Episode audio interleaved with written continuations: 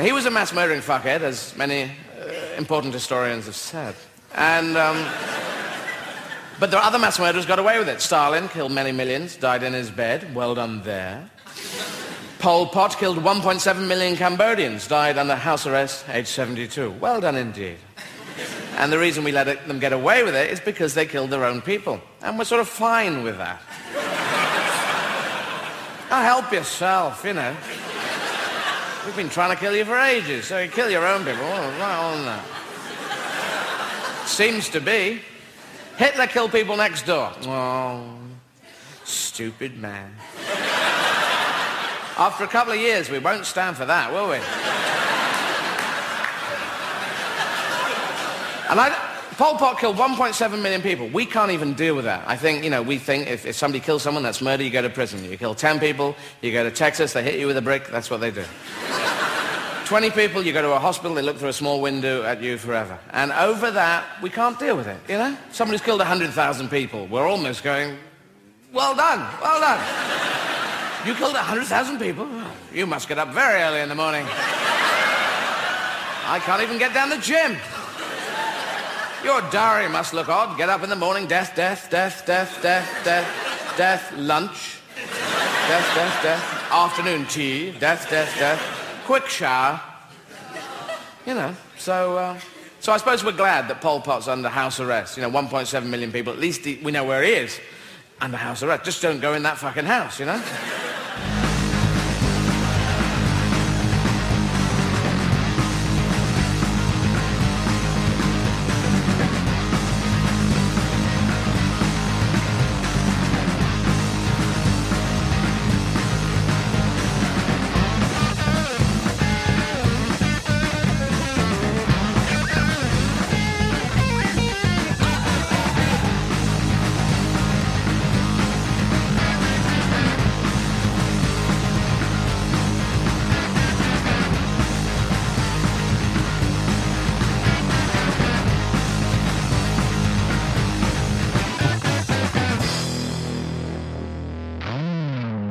Herzlich willkommen bei 10, 2, 4. Heute mit Chriso Hallihallo. und Na? mit Chris, Hallo. unser Gast. Ich bin ganz aufgeregt. Und mit mir Johannes. Wir ähm, haben einen Gast.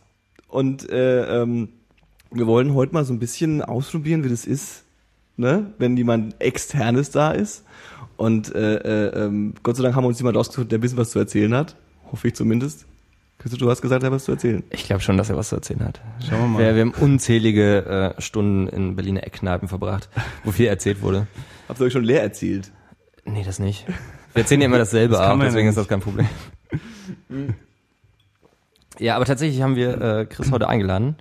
Ähm, also vielleicht zur Vorgeschichte. Chris äh, ist ein Kommilitone von mir, der ebenfalls, also genauso wie ich, im fünften Semester geografische Entwicklungsforschung studiert. Das stimmt doch, oder Chris? Richtig, fünftes Semester, kurz vor dem Ende sozusagen. Ja, Äh, harte Zeit. ja. Kennt man. Ich habe Christo schon gefragt, äh, ähm, was macht man denn, wenn man äh, äh, geografische Entwicklungsforschung studiert? Du meinst, was man danach macht? Ja, was macht man denn währenddessen und was Ach. macht man danach? Währenddessen, naja, du musst halt ein paar Vorlesungen besuchen und Seminare sowie. Das klingt verdächtig nach Studium. Ah, so läuft es. Ich habe nicht gemerkt, ich merke Naja, und äh, vielleicht so Auslandsaufenthalte. Das macht wahrscheinlich das Studium auch ein bisschen besonders, würde ich sagen. Aber es ist schon so, sind, also äh, äh, Entwicklungsforschung ist schon so der, der, der, das Thema eigentlich, oder? Es geht darum, irgendwie zu schauen, wie sich andere Länder so entwickeln. Ja, das, das war das Bild früher, also wie sich Länder entwickeln. Ja. Äh, heutzutage wird das eher im, im kleineren Maßstab betrachtet, also eher so ein mikrokosmotisch. Mikroskosmotisch. Also eher so Kulturkreise und so. Also Ja, nicht wirklich. Es geht m, teilweise um Ach, Haushaltsökonomien, witzig. um äh, regionale Entwicklung, Mhm. ländliche Entwicklung, sowas in die Richtung. Und warum hast du das studiert oder warum wolltest du studieren? Äh, darüber habe ich mich mit Chris auch schon mal unterhalten. ähm, ja, eigentlich, ich bin sehr interessiert in jeglicher Art von Entwicklung, die auf der Welt so geschieht. Mhm. Also Politik interessiert mich sehr, irgendwie Gesellschaften, wie die zusammengesetzt äh, sind. wie alles so funktioniert. Und ähm, ich finde, wenn man Geografie studiert oder dann auch Entwicklungsforschung, lernt man halt sehr viel über die zusammen internationalen Zusammenhänge, wie Mhm. alles äh, zusammenhängt, warum ist jetzt zum Beispiel in Entwicklungsländern sehr viel Unterentwicklung in Anführungsstrichen Mhm. und warum geht's uns hier in Deutschland gut. Und das lernt man halt, warum das so ist und Okay. welche Schrauben man drehen könnte, damit man da was ändern kann. Ja. Damit es der Welt besser geht. So in der Richtung. Letzten Endes, wenn man das tatsächlich schafft, ja. Seid ihr so Weltenverbesserer? Verbesserer? Also ich gar nicht. Eigentlich hast du Alter. aufgegeben, die Welt schon. Er ist zu traurig alles.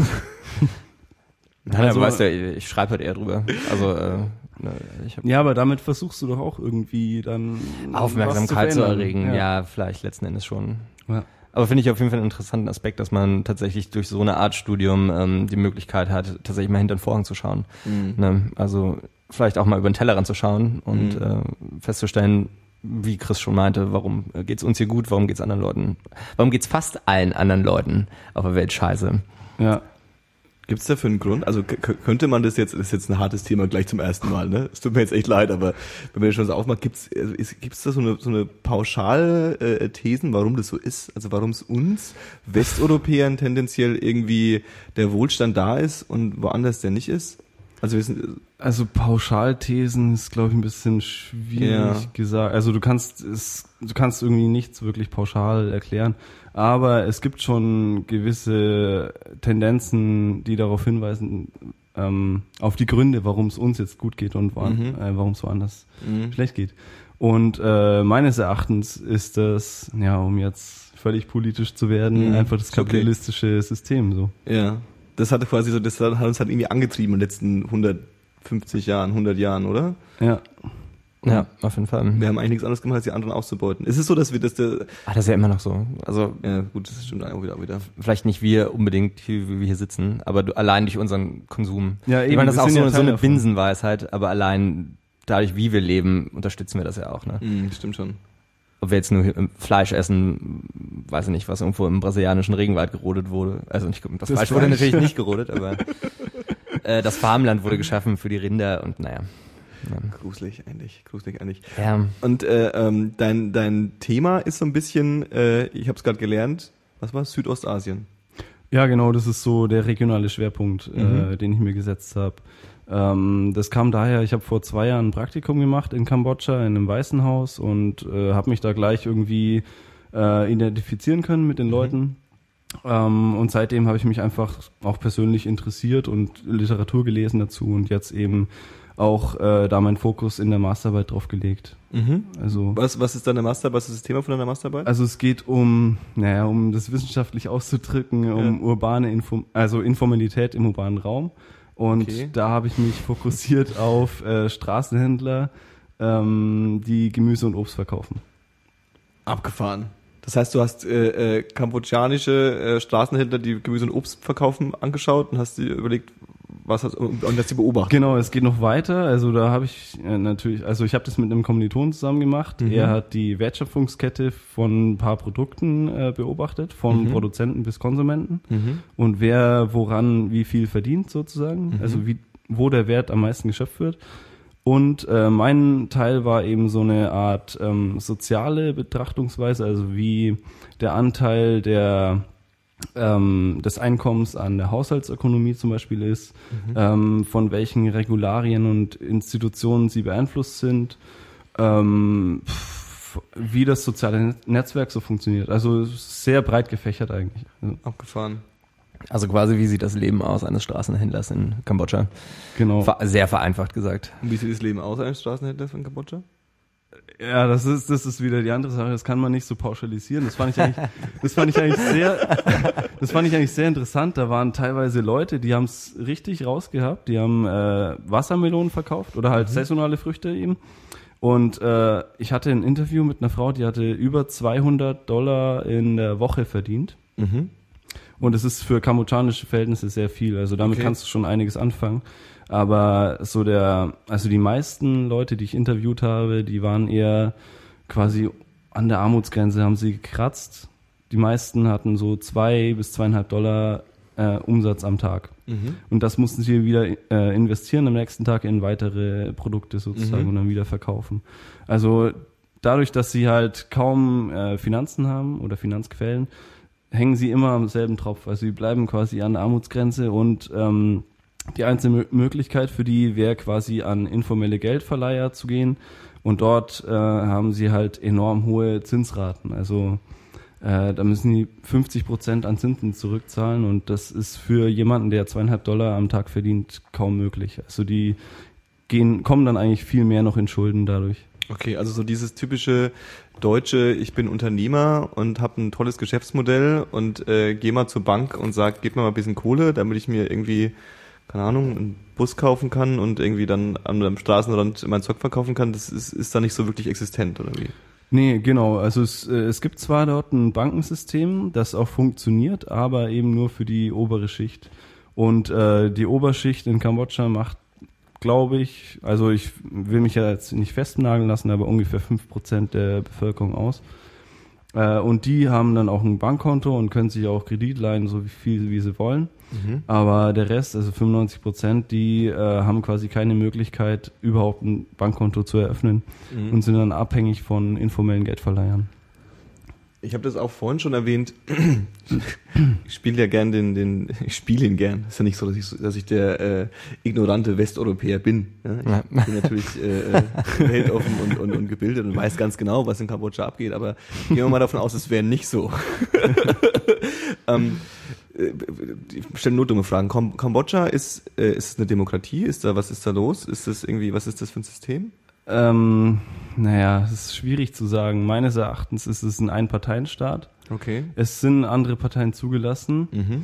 aber äh, so wie die Partei ähm, agiert, ist es im Grunde naja, noch dasselbe System wie vor 40 Jahren. Also ich weiß nicht, ich erkläre es mal für Ja. alle. Also ähm, zwischen 75 und 79 war Pol Pot mit den Khmer Rouge an der Macht und die haben eben äh, ein Viertel der Bevölkerung einfach abgeschlachtet. Die haben so eine Art ähm, Steinzeitkommunismus durchgesetzt äh, so und ähm, haben äh, Städte vernichtet, haben Banken zerstört, haben die Leute einfach aufs Feld geschickt und mussten äh, also mussten zwangsarbeiten. Mhm. Ähm, und dann ab 79 sind die Vietnamesen aber halt eingefallen, Mhm. ähm, mit Hilfe von, ähm, von Kambodschanern, die eben geflüchtet sind. Okay. Äh, dann gab es eine zehnjährige Übergangsregierung. Ähm, das war und dieser Präsident von der Übergangsregierung ist heute noch an der Macht. Der heißt Oh. Hun Sen. Okay.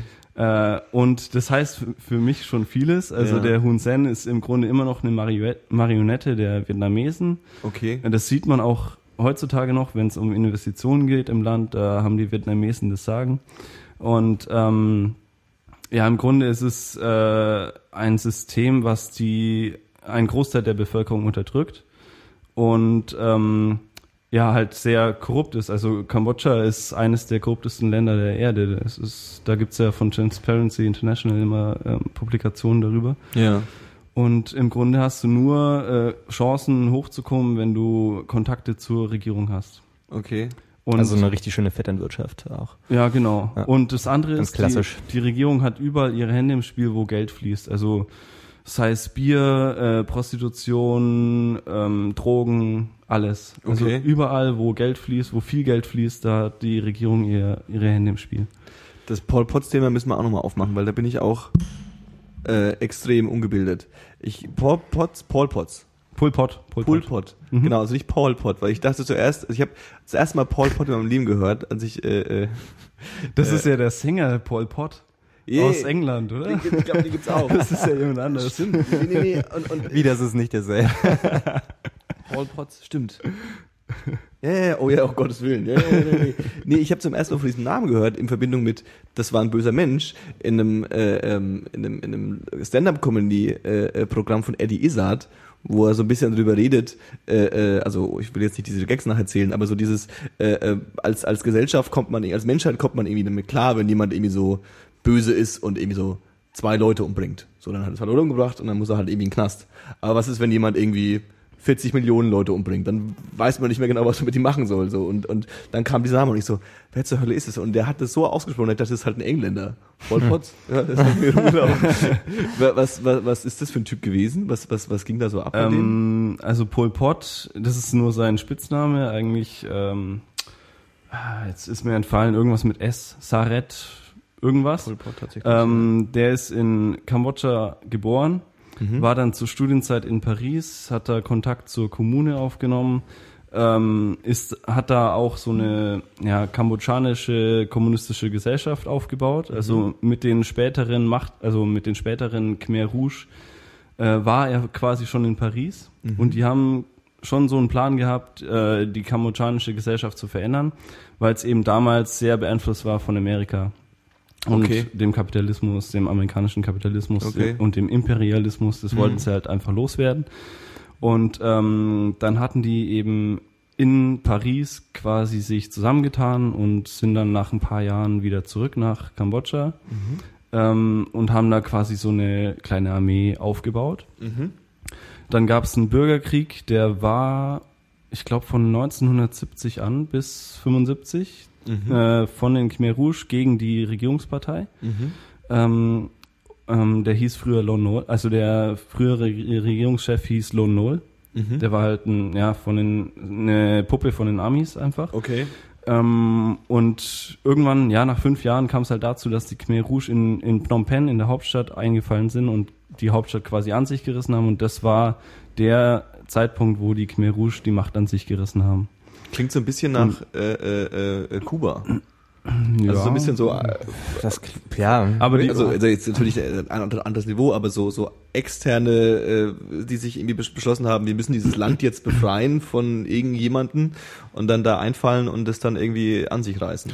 ja, das ist bei fast allen Freiheitskämpfern so. Ja. Ja. Das war in Vietnam auch so, oder? Ja. Das Ho Chi Minh war der nicht auch? Ich, oh Gott, ich glaube, der war auch in Paris, wenn mich nicht alles täuscht. Ja, ja, genau. Das und sind sehr hatte, viele. da, hatte da seine Leute zusammengesammelt, ist wieder zurückgekommen und hat einen Stunk gemacht. Ja, Abgefahren. genau. Ja. Nur in Kambodscha war es ein bisschen anders als in Vietnam, würde ich sagen. Ähm, der hatte einfach einen ganz anderen Plan einer Gesellschaft, einer kommunistischen Gesellschaft. Seine Vorstellung war einfach, einen Bauern- und äh, ja, Arbeiterstaat aufzubauen. Mhm. Aber auch wirklich, also nicht so wie in der DDR, wo sie gesagt haben, ja, Bauern, Arbeiterstaat, aber im Grunde Mhm. war es ein, äh, naja, Staatskapitalismus im Grunde. Mhm. Ähm, ja, ähm, aber in, in Kambodscha, da haben sie wirklich ernst gemacht. Da haben sie, wie gesagt, Städte, also Städte entleert, entgeistert. Alle Menschen mussten aufs Land. Mhm. Äh, Banken zerstört, ähm, die Leute aufs Feld geschickt, die mussten zwangsarbeiten. Ähm, Alle, also- alle Gelehrten getötet, Alle alle, alle, Gelehr- alle genau. Lehrer, alle Leute, die nicht die einheimische Sprache gesprochen, also die mehr als eine Sprache gesprochen haben. Also genau, das ist noch das Paradoxe. Jeder, der eine Brille auf hatte, der Ja. wurde umgebracht, weil je, jemand, der eine Brille auf hat, war nach, in deren Augen intellektuell und der musste umgebracht werden. Also auch ein bisschen wie in China eigentlich, ne? Also ich, das hatte da auch enorme Ausmaße, oder? Dass da äh, alle vermeintlich Intellekt Intellektuellen umgebracht wurden Hat und alle Spatzen. Aber hat nicht äh, äh, jetzt, jetzt gehe ich wieder aufs, ich, aber ich habe euch ja, ich, ihr, ihr, redet mich, wenn ich wenn ich in die falsche Richtung renne, aber hat nicht äh, ähm, stopp. Hat nicht der, der Kollege, von dem wir gerade gesprochen haben, der, der äh, Chinese, wie war der? Ähm, Mao? Mao, äh, nicht auch was ähnliches versucht? Also auch so dieses, das klang für mich auch absurd, so dieses, diese romantische Vorstellung, wie du sagst, vom, vom Bauern- und Arbeiterstaat äh, äh, Staat und dann auch ganz äh, vehement versucht, das Rad zurückzudrehen, was, also das klingt jetzt so ein bisschen so, also der, der Kapitalismus, der ist irgendwie da, äh, äh, der Industrialismus ist da irgendwie und man versucht so verzweifelt, das kaputt zu machen und zurückzudrehen, so wie es vielleicht früher war, so, äh, äh, TM und ähm, dann diesen, du sagst, äh, Steinzeit-Kommunismus irgendwie zu leben. So, dann, dann, jetzt, wenn alle Arbeiter sind, dann können, kann der Arbeiter sich vereinigen und irgendwie auf, aufsteigen. Also alles unter der Führung einer Persönlichkeit oder einem Führungsstab, der sozusagen die Geschicke des Landes lenkt. Ja. abgefahren. Und die Wirtschaftskraft für das Land, die es ja irgendwie benötigt, das wird dann halt akkumuliert durch Arbeiter und Bauern. Ja. Genau. Also alles eine, eine sehr simple Gesellschaft, wenn man so möchte. Ja. Ne? Und der, dieser Völkermord war quasi jetzt nicht unbe- unbedingt gezielt gerichtet gegen jetzt eine ethnische Gruppe oder so, sondern einfach gegen, gegen eine Schicht oder gegen, gegen, Ähm, ja, also im Grunde war es gegen die äh, intellektuelle Schicht Ja. und gegen die vorherige regierungstreuen Gruppen sozusagen. okay. Ähm, aber es waren natürlich auch darunter ethnische Gruppen ähm, betroffen. Unter anderem gab's oder gibt's auch heute noch in Kambodscha ziemlich viele Vietnamesen und die ähm, Propaganda damals unter Pol Pot, aber heute noch, ähm, naja, heute nicht mehr so wirklich, aber damals unter Pol Pot war es eben rabiat gegen Vietnamesen. Also Vietnamesen sind der Hauptfeind der Kambodschaner. So wurde es quasi in, in den Medien veröffentlicht. Okay. Und äh, das ist auch, die Folge dar daraus ist einfach, dass die viele Vietnamesen in Kambodscha auch umgebracht haben, also abgeschlachtet im Grunde. Weil du das vorhin gesagt hast, heute ist es nicht mehr so. Also heute, weil du Ja, sagst, der genau. Vietnameser hat eher so ein bisschen die Hand äh, äh, auf Genau, ich habe mich jetzt selber revidiert sozusagen. Ähm, dadurch, dass eben Hun Sen von den Vietnamesen an die Macht gebracht wurde und heute noch finanziell unterstützt wird und sonst was, äh, ist eigentlich Kambodscha oder die Regierung in vietnamesischer Hand. Also die Okay. können quasi sagen, was so abgeht in dem Land. Und Vietnam ist doch auch eigentlich ein kommunistischer Einparteienstaat. Ja, Oder? das ist Ja. das ist richtig. Ja, genau. Aber ich denke, Vietnam verfolgt ein ähnliches Ziel wie China, so ein bisschen auf Marktwirtschaft einfach zu setzen, äh, Investitionen und äh, Staatsunternehmen und so weiter zu fördern. Genau. Ja, es ist so ein bisschen dieses, dieses, also bei all den Gräueltaten und bei all den Unrechtssachen, die da passieren, die man, glaube ich, gar nicht legi- legitimieren muss, aber was mich bei China immer ein bisschen, vielleicht irre ich mich auch, aber was mich ein bisschen fasziniert, war so genau so dieses, okay, wir sind dieser Einparteien-Diktatur-Kommunismusstaat, ja, und äh, wir verstehen, okay, das Beste für uns, wer auch wer immer uns ist, äh, wäre quasi jetzt Kapitalismus zu spielen. Dann beschließen wir jetzt, wir machen jetzt Kapitalismus. Also so ein bisschen nicht nicht so dieses äh, äh, wir machen lassen lassen jetzt den Markt frei werden, lassen es jetzt irgendwie so den den die die Macht übernehmen quasi, sondern einfach sagen so ab jetzt ist, ist, ist Kapitalismus und so geht's, aber trotzdem immer noch alles steuern. Ne? Also immer noch so, ja, und zum Kapitalismus gehört dazu, viel bauen. Also baut. So. und zwar viel. Das ist so ein bisschen das Ding, damit hast du auch gar nicht so wirklich Unrecht. Ähm, weil, also so schlimm wie es auch war, was Mao gemacht hat, ne? 40 Millionen, ich meine, oder sind es nicht sogar 60? Ich weiß es nicht. Ja, Oder aber der hat die ja nicht selber direkt umgebracht. Ja, ja, aber durch auch eine seine, Folge durch sein, durch, Hunger- durch seine Maßnahmen, aber äh, genau. Aber letzten Endes hat er trotzdem den äh, Grundstein gelegt für die Wirtschaftsmacht China, wie sie jetzt ist. In dem Hm, Ich würde das anders sagen. Ähm, ich finde, so wie China gerade dasteht, ist ist eher auf Deng Xiaoping, also dem Reformer quasi äh, zu setzen. Der hatte 78, glaube ich, die Reformen durchgesetzt, also die wirtschaftlichen Reformen, Sonderwirtschaftszone im Osten eingeführt und so weiter. Also die Öffnung der Marktwirtschaft, also die Öffnung der Wirtschaft. Das hatte unter Mao nicht stattgefunden. Also ich, Ich sage auch nicht, dass er dafür verantwortlich ist, hauptsächlich, aber ich meine, äh, mit der Einführung der Industrialisierung, wie sie ja weitestgehend passiert ist in den 50ern und 60ern, also allein, allein einfach durch das Bauen von Fabriken und äh, also Leute zwangsweise in Fabriken stecken, hab- wurde meiner Meinung nach halt überhaupt erstmal diese Basis geschaffen, um tatsächlich dann wirtschaftlich überhaupt agieren zu können auf lange Sicht. Ob das jetzt so gut war, sei mal dahingestellt. Also logischerweise nicht, wenn irgendwie da zigtausend Leute bei gestorben sind, aber ja, klar. aber auf so einer rein äh, logischen Ebene vielleicht. Und äh, Ich ähm, verfange ich verfang mich gerade hier so ein bisschen, das ist gefährlich. Nee, nee, nee, nee, nee, nee, nee, also da bra- braucht man nicht drüber streiten, glaube ich, dass da, dass, dass da irgendwie, jetzt mal wenn man von der, von der Gegenwart absieht, in der Vergangenheit unglaublich extrem viel böse Dinge passiert sind, so. Ja. Also, wir, wir, wir- also Paul Potts, wie viel waren's? Hast du die Zahl Pol? Pot, äh, Pol, Pol Pot. Ja, das, sag Paul da Pot. gibt's da gibt's keine genaue Zahl. Es, es wird mit zwei Millionen oft ange, ja, gerechnet. Teilweise 1,5 Millionen. Aber ich würde pauschal sagen, ja. eins, äh, ein Viertel der Bevölkerung wurde umgebracht und Ja, abgeschlachtet. aber Die, die, bin, ja so, bin ja so äh, asozial und habe die, die, die Wikipedia offen, logischerweise. zwischen 0,7 und 3,3 Millionen Ja, Kambodschaner. eben, man weiß es nicht so genau. Abgefahren. Und äh, ja, die haben auch Kinder umgebracht. Ähm, der Beweggrund war oft einfach, ja, damit die halt in Zukunft uns dann keinen Schaden zufügen können, bringen wir sie einfach schon mal präventiv um. Und äh, da gibt's zum Beispiel auch so, ja, Killing Trees. ja. Also die haben, äh, das ist richtig schlimm, wenn du halt dort bist und äh, so Museen anguckst. Siehst du dann halt so einen Baum, wo dann Kinder einfach dagegen geschlagen wurden, bis sie tot waren. Mhm. Dann gibt's auch ähm, Killing Caves, also so Höhlen, wo sie dann Menschen reingeschmissen haben, um halt Patronen zu sparen. Also Mhm. es ist richtig grausam, was da abgegangen ist. Und ja, ich würde sagen, heutzutage ist es immer noch dasselbe System, nur, nur dass sie halt keine Leute direkt umbringen, Ja. sondern eher indirekt. Gibt es da eine Also- Aufarbeitung? Also ist, ist, ist, ist, ist Das, ja genau, das ähm, gab es lange nicht, Ich glaube, 2006 haben sie angefangen, so einen Kriegsverbrecherprozess durchzuführen. Okay. Also der Brother Number Two, der Yang Sari heißt er, glaube ich, ähm, der wurde dann vor Gericht gestellt und noch fünf, sechs andere, die halt noch leben. Aber ähm, der hat auch nur eine, naja, eine lächerliche Strafe dafür gekriegt, was er gemacht hat. Also im Grunde wurde das nicht wirklich aufgearbeitet, wie, wie jetzt bei uns in Deutschland, Mhm. sondern es wurde einfach verschwiegen und Ich glaube, Ja. jetzt sind wir, Deutschland ist natürlich jetzt wieder ein ganz, ganz, ganz anderes Thema, aber ähm, äh, ich es gab ja auch hier diese Schauprozesse, ja, die ja, wahrscheinlich auch zum Großteil Schauprozesse waren.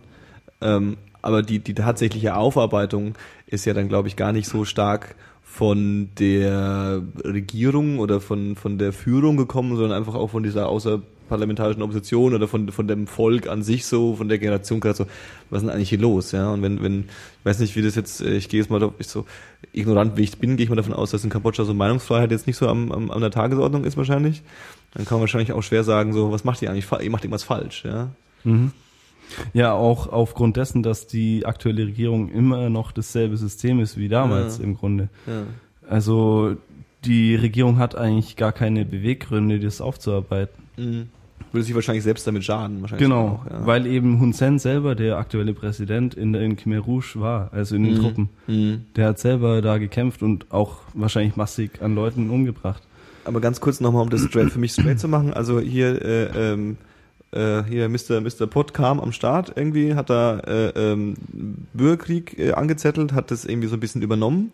Und dann, was war es in den 80ern? Nee, später ist dann, gab es dann nochmal irgendwie einen, einen Aufstand gegen ihn und dann ist die jetzige Regierung an Start gekommen, die Übergangsregierung. Oder? Genau, ich, ich fange da nochmal an. Also Ja. bis 89 war die Übergangsregierung, Ja. die von den Vietnamesen eingesetzt wurde. Ah, okay, ja, sowas. Dann äh, gab es ein UN-Mandat ab 89 bis 93, denke ich. Ähm, da war dann eigentlich immer noch Hun Sen und die Regierung an der Macht, aber ähm, so, wenn man es von internationalen Richtlinien sieht, war eigentlich die UN dann an der Macht. Also die hatte das Mandat über das Land, weil eben immer noch so, ja, Bürgerkrieg war. Der Bürgerkrieg fand bis 2000 statt. Da haben sich immer noch Leute umgebracht. Die Khmer Rouge gibt's heute immer noch, aber die kämpfen nicht mehr. Ähm, naja, und dann 93 gab's die ersten freien Wahlen, in Anführungsstrichen. Und ähm, naja, frei mehr oder weniger. Man durfte eine Partei wählen. Nee, es, es gab schon mehrere, aber ähm, da gibt's auch mehrere ja, Meinungen darüber, ob das wirklich frei war oder nicht, so wie es heute auch ist. Also dieses Jahr waren auch wieder Wahlen, aber die waren meiner Meinung nach auch nicht frei. Ähm, ja, auf jeden Fall, ab 93 ist dann Hun Sen wirklich an der Macht. Also der war schon vorher an der Macht, aber seit 93 dann offiziell als äh, Präsident an der Macht. Ist denn, also ist dann auch seitdem dann wieder ein bisschen Ruhe eingekehrt in dem Land, oder? Ähm, also wie gesagt, bis 2000 war dann noch Bürgerkrieg. Die haben dann gegen die Khmer Rouge noch gekämpft. Die sind im, haben sich dann im äh, Nordwesten verschanzt, also Richtung thailändische Grenze. Okay. Ähm, und dann ab 2000, ich weiß nicht weswegen, aber naja, 98 starb Pol Pot im Exil und äh, irgendwie haben sich die Khmer Rouge dann selber aufgelöst. Äh, teilweise sind Leute übergetreten zu den Regierungstruppen, aber es gibt immer noch welche, die irgendwo verschanzt sind auf jeden Fall, Okay. aber kämpfen nicht mehr offiziell. okay, okay. Ähm, und seit 2000 ist auf, ist auf jeden Fall Ruhe, also was jetzt den Bürgerkrieg betrifft. Aber immer noch ähm, ist es ein Ausbeutungssystem, was meiner Meinung nach überhaupt nicht klar geht und es äh, wird einfach von der internationalen Welt so missachtet einfach. Das interessiert keinen, so, Mhm. was ich relativ schlimm finde. So. Hm. Ja, das Ähm, ist dann so wieder beim Aufmerksamkeitsthema, ne? Also wenn schon ich irgendwie, der mich selbst, nicht so, dass ich jetzt der, der, der, der Hyperinteressierte bin, aber wie gesagt, also Kambodscha sagt mir was bezogen auf, ich kenne jemanden, ich kenn, jeder kennt diese Leute, die dann nach dem Studium äh, ein Jahr in Australien waren. So, das ist also der Klassiker. Und dann am Ende von ihrer Australienreise nochmal so zwei Monate Südostasien. Und dann waren die halt auch mal in Kambodscha. Ähm. So, hörst du am ach, das, das Foto ist von Kambodscha, da sind wir irgendwie in Elefanten geritten oder so. Oder, oder irgendwie. Oder, Oder auf der Shooting Range. Oder Ja. Und die anderen, die anderen 1500 Fotos sind von mir beim Surfen, Genau, genau, genau. südlich von Sydney. Und von den Insekten, die es am Straßenrand zu essen gibt. Die glaube ich, ja, bin, bin ich der Meinung, dass das einfach keiner da isst. Das ist einfach nur so ein Touri-Fang. Doch, das stimmt. Sp die wirklich. Das- Spinnen essen die ohne ja, ja, Ende. d- die Einheimischen essen auch die Insekten. Also tatsächlich. Abgefahren. Und das, das Leckerste ist, äh, das glaubt mir jetzt keiner, aber es ist Kakerlake. Kakerlake ist das Leckerste. Aber wie, wie wird die Kakerlake zubereitet? Ist die dann irgendwie frittiert oder was Die, ist die? ja, die ist nur frittiert. Ähm, und die hat ja einen sehr harten Chitinpanzer, den musst du Ja. erstmal aufknacken. Okay. Ähm, und innen drin, ich weiß auch nicht, ich war sehr überrascht, innen drin ist so eine Art Fleisch irgendwie. Das ist nicht so eine klebrige Masse, sondern wirklich so ein Fleisch ein bisschen drin. Ja. Und es schmeckt äh, sehr interessant. Also so eine Mischung aus. Wie Hühnchen. Ja, eine Mischung aus Hühnchen, Zitrone und naja, irgendwas Frisches auf jeden Fall noch. Kann man sich so, kann man sich so sagen, oh, heute Abend hab ich Bock auf Kakerlake und haut sich dann mal so, so, so zehn rein und ist dann satt? Oder ist es so ein, so ein Snack am, am, am Straßenrand so, ey, ich finde die eigentlich ganz lecker? Oder man sich wirklich so, Ja, es ist nur ein Snack. Schon, das oder? ist ja nicht viel, Ja. nicht viel, was du da essen kannst dann. Ich glaube, du musst auch richtig viel essen, um davon satt zu werden. Ja, ja. Das ist ein bisschen wie mit den Seinrauben, was ich auch mal erzählt hatte. Ja, vor, ja, vor genau. etlichen Podcasts. Podcast, stimmt. In diesem vietnamesischen Restaurant, äh, Restaurant, wo ich Seidenrauben gegessen hatte. Und das war halt auch dann viel mehr Joke als alles andere. Ne? Also du wirst ja weder satt von, noch ist es tatsächlich so dermaßen lecker, dass man nicht genug davon bekommt. Wie, wie, wie, wie, wissen die, dass wir existieren? Also, das klingt jetzt doof, aber wie stehen die, zu- also ich weiß, so viel wie ich über Kambodscha weiß, wissen die wahrscheinlich über, über Europa und über Deutschland, oder? Die wissen mehr. Die Ja? wissen mehr über uns als wir über die. Okay. Weil ähm, einfach Europa und der Westen sehr stark in den Medien präsent ist. Also Mhm. allein über, wenn's, wenn du über Fußball redest, die wissen mehr als ich über äh, Premier League oder Bundesliga oder sonst was. Die wissen, also die gucken, wenn es möglich ist, jeden Tag irgendwie Sachen über Europa oder den Westen. Und ähm, ja, ich, ich fand es einfach ähm, schon interessant und das, das irgendwie verändert das den, den äh, Lebensstil dort auch vor Ort. Also jeder will da irgendwie ein Smartphone haben, dann kaufen die sich halt so ein Chinesen-Ding, was halt einigermaßen äh, ja zu kaufen ist, also was sie sich leisten können. Ähm, und keine Ahnung, wollen einfach den Lebensstil imitieren, was so ja oft auch äh, in Afrika, ja, was ja in afrikanischen Ländern auch passiert, was ja auch der Grund dafür ist, äh, oder einer der Gründe dafür ist, warum viele nach Europa migrieren möchten. Hm, Das ist so ein bisschen das, das, das Land, wo Milch und Honig fließt. Ne? Genau, richtig. Ja. Das kommt einfach in den Medien, es ist, gang, es ist irgendwie überall präsent und dann, ja, weiß nicht, jeder Mensch will dann irgendwie das, was er nicht haben kann. Das ist, Ja, das da ist ja irgendwie jeder so, oder? Also, Mhm. Ja, ist auch so ein bisschen dieser, dieser, dieser Coca-Cola-Effekt, ja. Also das so, so die, die Theorie, die ich mir da so zusammen, zusammenspinne, ist so, dass so ein, äh, nicht nicht ein Grund, aber so ein Grund, warum ja dann auch dann so irgendwie der, der, der im Kalten Krieg, die, die, die kommunistischen Staaten, die Sowjet, sowjetischen Staaten dann auch dieser, dieser Drang, ja, Freiheit, ja, ja, ja, Freiheit und so Meinungsreden, klar, ja, das ist alles dieser intellektuelle Drang, aber es gibt auch so einen, so einen ganz äh, äh, niederen Drang, der einfach, ich will da mitmachen. Ich sehe, die, die, die können sich irgendwie McDonalds essen und Cola trinken und Fernseh gucken, wo Leute irgendwie hüpfen und es ist total großartig und ich sitze irgendwie in meiner Hütte und ich will das auch haben. So, Mhm. so wie die will ich sein, ja, und, und dann, dann, das, das kommen wir jetzt zu China. Ich glaube, damit kann man, man kann die Leute auch relativ gut ruhig stellen, indem man ihnen das einfach so ein bisschen vorspielt. So, ja, ja, McDonalds könnt ihr auch haben. Das ist kein Problem. Ist auch kommunistisch, kommen wir klar mit. So. ja. Und McDonalds ist es ja egal. Also, Brot und Spiele fürs Volk. ja, so ein bisschen so wieder bei dem Thema. Ich glaube, hinzu kommt auch noch, dass, also wenn wir mal in der Region bleiben, dass Vietnam, ähm, was ja direkt neben Kambodscha und Laos liegt, ähm, auch bestimmte Kooperationen hatte mit der DDR. Und viele Vietnamesen waren halt auch damals, also bis zum Fall der DDR, waren die halt auch ähm, in Deutschland und haben hier studiert teilweise. Was auch der Grund ist, dass man teilweise Leute findet in Vietnam, die auch relativ gut Deutsch sprechen. Ne? Okay.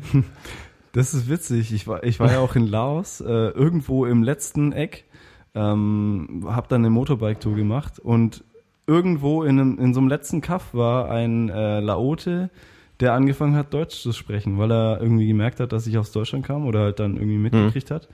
Das war auch ziemlich witzig. Der hat sich äh, sehr gefreut, irgendwie mal Deutsch zu sprechen nach 25 Jahren oder, Ja. oder 30 Jahren, ich weiß nicht.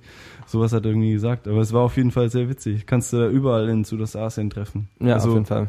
Laos, Vietnam, Kambodscha, die haben ja alle so Kooperationen mit der DDR. Ja, es gibt auch so, so äh, Kaffeekränzchen, kann man es nennen, ne, mit Leuten, die früher immer in Deutschland waren und die treffen sich dann. Äh, so 20 Vietnamesen, 10 Laoten und ein Kambodschaner äh, und tauschen sich dann über ihre Zeit in Deutschland aus. Und das war nicht mehr das coole Deutschland, das war die DDR, ne? Ja, ich Also- wollte gerade sagen. Wobei, das, darüber können wir auch noch diskutieren, dass nicht mehr das cool in Deutschland war. Ja, und dann, also keine Ahnung, ich weiß nicht, wie es den Vietnamesen in Deutschland geht, aber ich habe irgendwie das Gefühl, dass den Vietnamesen jetzt unbedingt, also es ist nicht so, dass die Vietnamesen irgendwie mit offenen Armen äh, äh, empfangen werden, so hey, schön, dass ihr da seid, oder? Also wie, Ja, die, die meisten halt, die, die irgendwie andere von woanders herkommen, nicht so. Ja, ich weiß, empfangen werden. ich, ich weiß nur, dass die entweder ein Restaurant haben oder illegal Zigaretten verkaufen. Mhm, S-Bahnhof Neukölln oder so. Ja, ja. Oder ein Bubble Tea Laden. Ja, das ist ja das, das ist ja wieder, äh, das habe ich von, von den von den Arabern und von den Türken gehört und ich glaube, das passt auf die das passt auf die meisten Leute mit Migrationshintergrund in Deutschland und auf die Vietnamesen auch, glaube ich, dass einfach die ähm, da ein großer Drang in die Selbstständigkeit ist, weil das die einzige Beschäftigungsverhältnisse sind, in denen sie halt so ein bisschen irgendwie Kontrolle haben und so ein bisschen irgendwie ihr eigenes Ding können und dann sich trotzdem sich selbst aufs Übelste ausbeuten. So ein Späti in Berlin, um mal jetzt ins Regionale gehen, irgendwie kann man nicht erzählen, dass der davon irgendwie gut Geld verdient, so. Aber er macht es halt, weil dann ist er halt wenigstens sein eigener Chef und muss sich nicht irgendwo unterordnen und wird da Egos irgendwie äh, herablassend äh, betrachtet, sondern macht da so sein Ding irgendwie und kann seine Familie mit reinbringen und ist irgendwie, kann so, sein- kann so sein Leben leben. Und er hat vielleicht noch das Licht am Ende des Tunnels, wo er mal sieht, ja, vielleicht habe ich ja die Chance noch, ja, ein bisschen mehr Geld zu verdienen mit meinem Shop. Aber wenn du dann halt so ein ähm, ausbeuterisches Arbeitsverhältnis hast, hast du ja nicht wirklich Chancen auszubrechen. Und Und stimmt. vielleicht suchen Ja. die deswegen so eine. Ja, stimmt schon. Es gibt auf jeden Fall, also jetzt gerade hier auch in Berlin oder vielleicht sogar deutschlandweit, gibt es echt so sehr typische Jobs für bestimmte Leute mit bestimmten äh, ethnischen Hintergründen.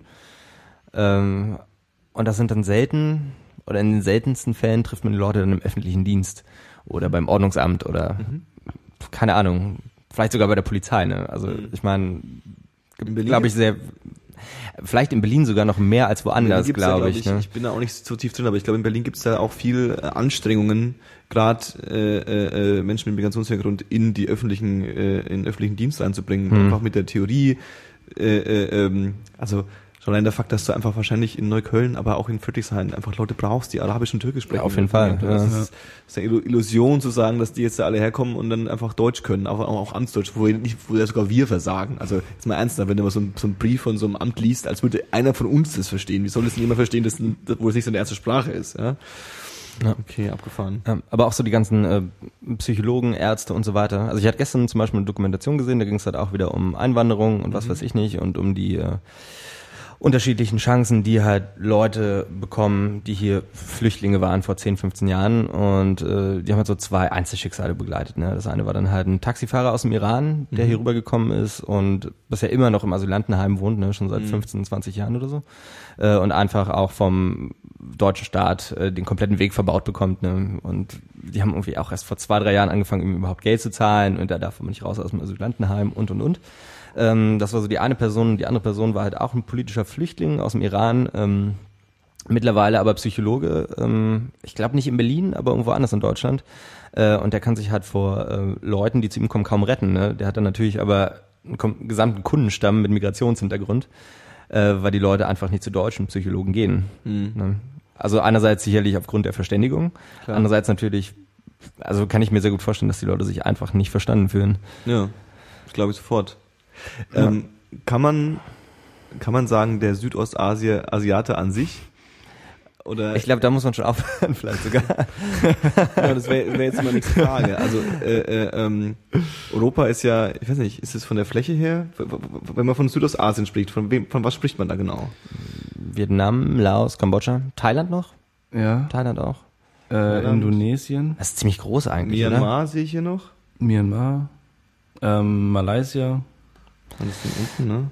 Ähm, ist, ist, also ist, also deswegen habe ich diese provokante Frage gestellt. Also, ähm, wie, wie, wie ist der Kambodschaner so drauf? Ich, wenn ich kurz Äh, einspringen, ja. einspringen darf. Ja. Ganz kurz. Ich glaube, das ist erstens super schwer, so eine Frage zu stellen, gerade in so einem Raum. Weil du, also ich meine, in Deutschland hast du halt dann größtenteils Leute mit deutschem Hintergrund, ne? Mhm. aber in Kambodscha, Laos und Vietnam hast du halt nicht Leute mit einem kambodschanischen Hintergrund, ne? da gibt's ja dann auch noch äh, die verschiedensten Ethnien, Ja. ne? also irgendwelche Bergvölker, was weiß ich nicht. Ja, wobei Kambodscha relativ äh, einheitlich ist, was das betrifft. Also, aber man kann natürlich nicht äh, alle über einen Kamm scheren. so, Also ich ne? glaube, da ist es auf jeden Fall um einiges schwerer als in ja. Deutschland. Ja, ja. Ja, das genau, deswegen frage ich. Also ist es, ist es so ein, ist es so ein, äh, äh, genau, ist es so ein, so ein, so ein, so ein äh, ähm, äh, wie nennt man das denn, so ein, so ein, so ein gleich, äh, gleicher Brei von Leuten irgendwie. Eine homogene- Eine homo homogene Homogene Wort. Ich bin mit den, ich bin mit den Intellektuellen unterwegs, ich merke schon. Irgendj- Irgendjemand muss jetzt rülpsen.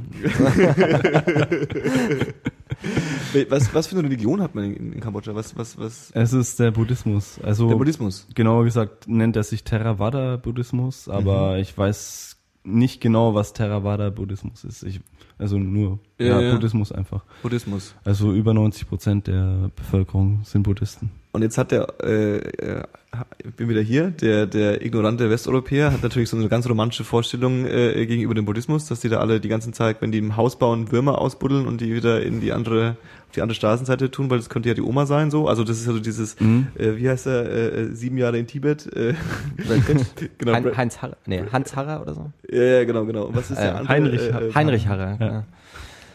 Also, äh, ähm, ist das, Du meinst das Bild gegenüber Ja. äh, Tieren und, und allen so, anderen so Lebewesen? grundsätzlich. Also wir sind ja, weil wir, wenn, wenn wir jetzt vergleichen, natürlich, wir sind, auch wenn wir uns dagegen wehren wollen, auch wenn ich mich dagegen wehren will, sind wir natürlich ein christliches äh, äh, geprägtes Land. Äh, spürt man das, dass, dass, dass, dass, dass die, also oder, oder ist es im Endeffekt sind die genauso drauf wie wir, es sind halt bloß Buddhisten. Also, weißt du, was ich meine? Ja, ähm, man spürt schon einen Unterschied zu äh, ja uns irgendwie, muss ich schon sagen. Mhm. Also man, man spürt einen anderen Umgang unter den Menschen, also den unter den Menschen untereinander so und zu, zu Lebewesen allgemein, würde ich sagen. Aber im Grunde sind wir alle Menschen, also die agieren, also die, die, die machen eigentlich genau dasselbe so. Also Ja. im Grunde Umwelt und sonst was ist auch scheißegal, genauso wie hier in Europa auch. Also Ja. da stellen sich vielleicht ein paar Leute drum, aber der Rest ist alles egal. Also wie ich das so gehört habe, ist halt, also gerade wenn du so diese äh, sp- spirituellen, religiösen Aspekte Ja. ansprichst und unterbrech mich, wenn ich falsch liege, ne? ich war ja auch in Südostasien war ich ja bisher noch nicht vor Ort, noch nicht, ähm, aber ähm, ich glaube so diese Spiritualität ist halt irgendwie tiefer verwurzelt. Ne? Du hast halt äh, ja nicht nur diesen Hinduismus, sondern auch so animistische ähm, Einflüsse, ähm, Ahnenverehrung, was weiß ich nicht. Und äh, der gemeine Bürger, sage ich mal, also in Anführungszeichen, äh, geht halt also da wird das halt nicht wirklich hinterfragt, ob es jetzt diesen Flussgeist gibt. Ne? Also denen ist das, glaube ich, schon klar, dass das nicht, also keine Person in, äh, tatsächlich ist, Flussgeist halt, Ja, ja. ähm, sondern eher, dass da eine andere, ja, Energie fließt in der Umwelt sozusagen. Ne? Und deswegen wird halt dann beim, beim Morgenschreien oder bei, morgens wird dann beim Schreien halt mal eine Portion Reis mehr hingelegt, um halt irgendwie dafür zu sorgen, einfach nur so unterbewusst, dass halt der Fluss nicht über die Ufer tritt. Genau, das ist halt einfach dieses Ritual und dieses, dieses Ja, ja, Hm, verstehe. Ich habe auch noch was anderes Interessantes, was das jetzt gerade betrifft. Ähm, da war ich mit einer kambodschanischen Freundin unterwegs und äh, wir hatten da gerade Rambutan gekauft. Das ist so eine Art Litchi. Ähm, und mir ist da, mir sind da zwei, drei Rambutans aus der Tüte eben rausgefallen und ich wollte die gerade aufheben von der Erde. Und dann sagt sie, ja, lass es lieber sein, weil das ist äh, Schicksal. Das holt sich bestimmt irgendjemand anders oder irgendwie war das vom Buddha gewollt, aber lass es lieber liegen. Weil sonst hast du irgendwie ein schlechtes Karma oder so, wenn du es jetzt aufnimmst. Ja, und ähm, ja, so, so geschieht es öfter, so ein bisschen, naja, Schicksalsdenken und ähm, ja, auf jeden Fall so, weiß nicht, schon sehr spirituell, was du schon gesagt hast. Also spiritueller als bei uns in, Hm. in Deutschland. Ja. Ich erinnere auch gerne an äh, den Geburtstag im Kali-Tempel, wo du dabei warst in Varanasi. Muss man dazu sagen, wir waren ja auch zusammen in Indien im letzten Jahr, 2000, okay, okay, okay. Äh, 2012. Ja, Ja. wir haben jetzt 2013, ne? Ja. genau. Ähm, da wurden wir auch vor, also wir waren halt zusammen in so einem Guesthouse ähm, und weiß nicht, wie lange waren wir da? Zwei Wochen? Eine Woche? Irgendwie so? Waren es In- nicht drei? Waren es drei Wochen? Oh Gott. Man vergisst gerne mal die Zeit in Indien. Nicht, weil die Leute keine Uhren haben, die haben Uhren, ne? aber Entschuldigung. ähm, nee, nee, aber ähm, wir wurden dann von den Nachbarn eingeladen äh, zum 300. Ge oder zum 700. Geburtstag von Kali, von dieser äh, Göttin der Zerstörung und der, äh, das, das, oh Gott, helf, helf mir mal aus, bitte. Äh, ja, also die, die Kali äh, ist einfach dafür verantwortlich, alle Dämonen und schlechten Menschen umzubringen. Ja. Also sie ist nicht- die Köpfe ab von allen von den Dämonen. schlechten ja. Menschen. Also es ist halt nicht die Göttin eigentlich. die Göttin der Zerstörung nur, sondern halt auch die Göttin äh, der Wiederauferstehung, des, des, Wiederauferstehung. Kra Okay, okay. des Kreislaufs, wenn man so Verstehe, möchte. verstehe, ja. Ja, und die Leute hatten halt unterm Keller ging es nochmal so eine Treppe runter. Mhm. Und das war halt so eine scheinbar wirklich 700 Jahre alte Grotte, wo so ein ganz alter, abgefallener Kali-Tempel stand. Ähm, also einfach nur so ein ganz ein Tempel, Quatsch, so ein kleiner Schrein eigentlich nur. Und die haben uns dann eingeladen und meinten halt, ja, kommt rüber, super gastfreundlich, ne, habt hier unser Essen, irgendwie süße Kokosmilch und hier noch Essen und trinkt unser Wasser, was so ein bisschen tricky ist, wenn man so einen verweichlichen westlichen Magen hat. Ähm, aber letzten Endes äh, gibt's das dann wirklich dann ja öfter mal, ne? dass halt wieder irgendeine, also tatsächlich ein Gebäude Geburtstag hat oder irgendeine andere Gottheit äh, und diese spirituellen Rituale oder die Pujas, wie man in Indien sagt, äh, die finden tatsächlich ziemlich, ziemlich häufig statt. Vielleicht auch gerade in Varanasi, was so die heiligste Stadt äh, für den Hinduismus ever ist. Ähm, aber das hat man zumindest hautnah erlebt, ne? wo man da war.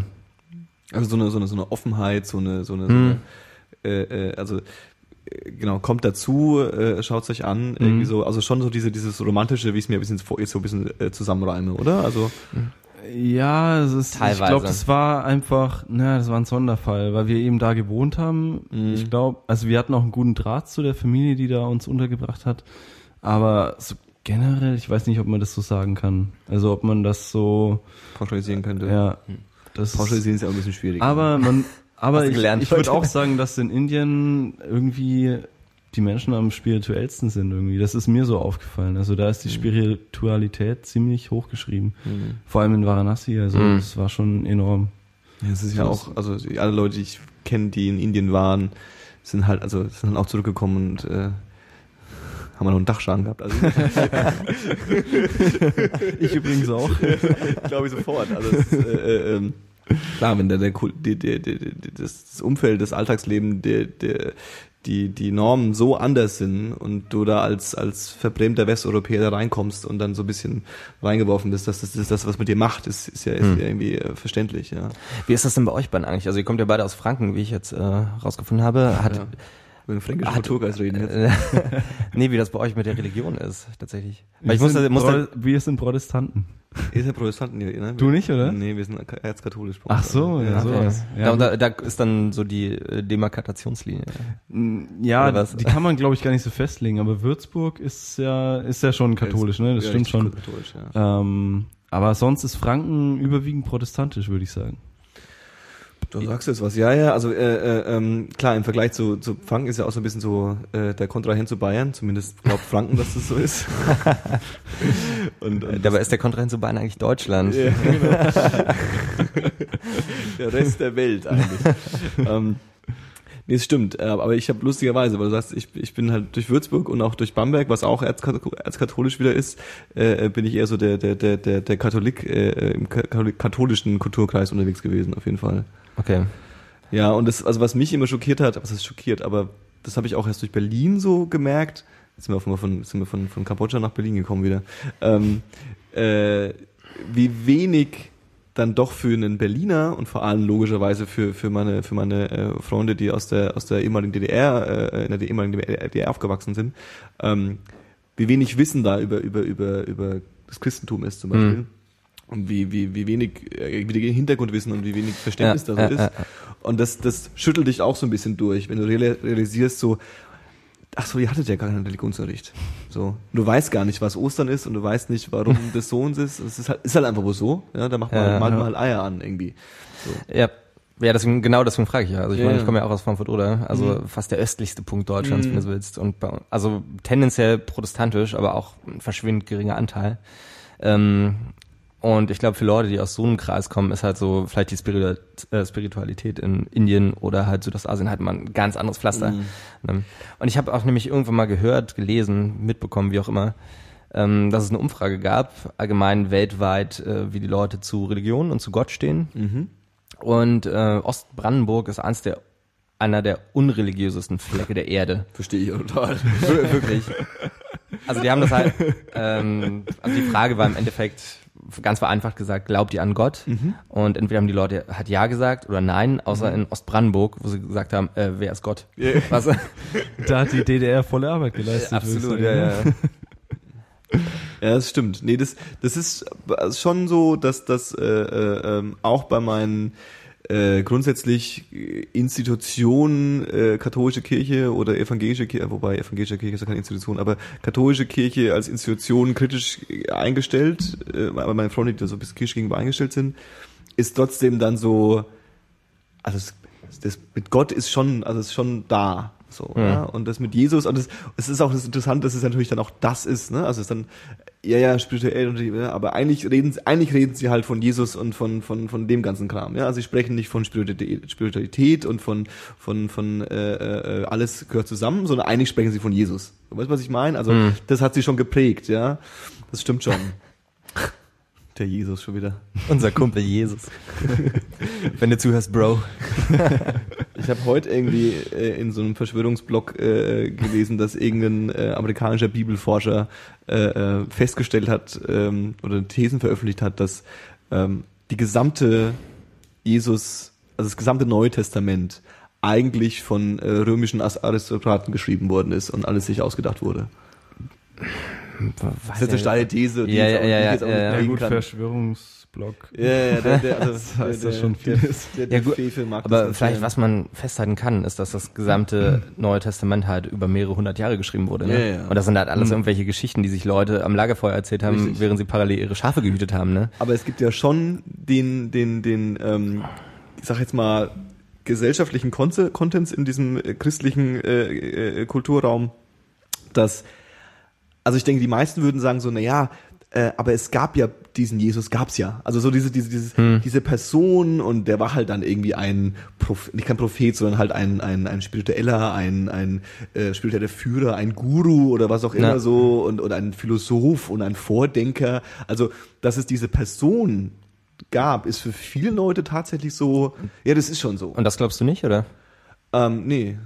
Ich Also, schon. Also, also ich glaube es nicht. Ich glaube, also meine, also ich habe ich hab mich nie sehr tiefgehend damit beschäftigt, aber so meine Theorie, die ist so, naja, es gerade in dem in diesem äh, Nahost-Bereich, äh, äh, in, gerade in diesem Zeitraum, gab es einfach wahnsinnig viele, hm.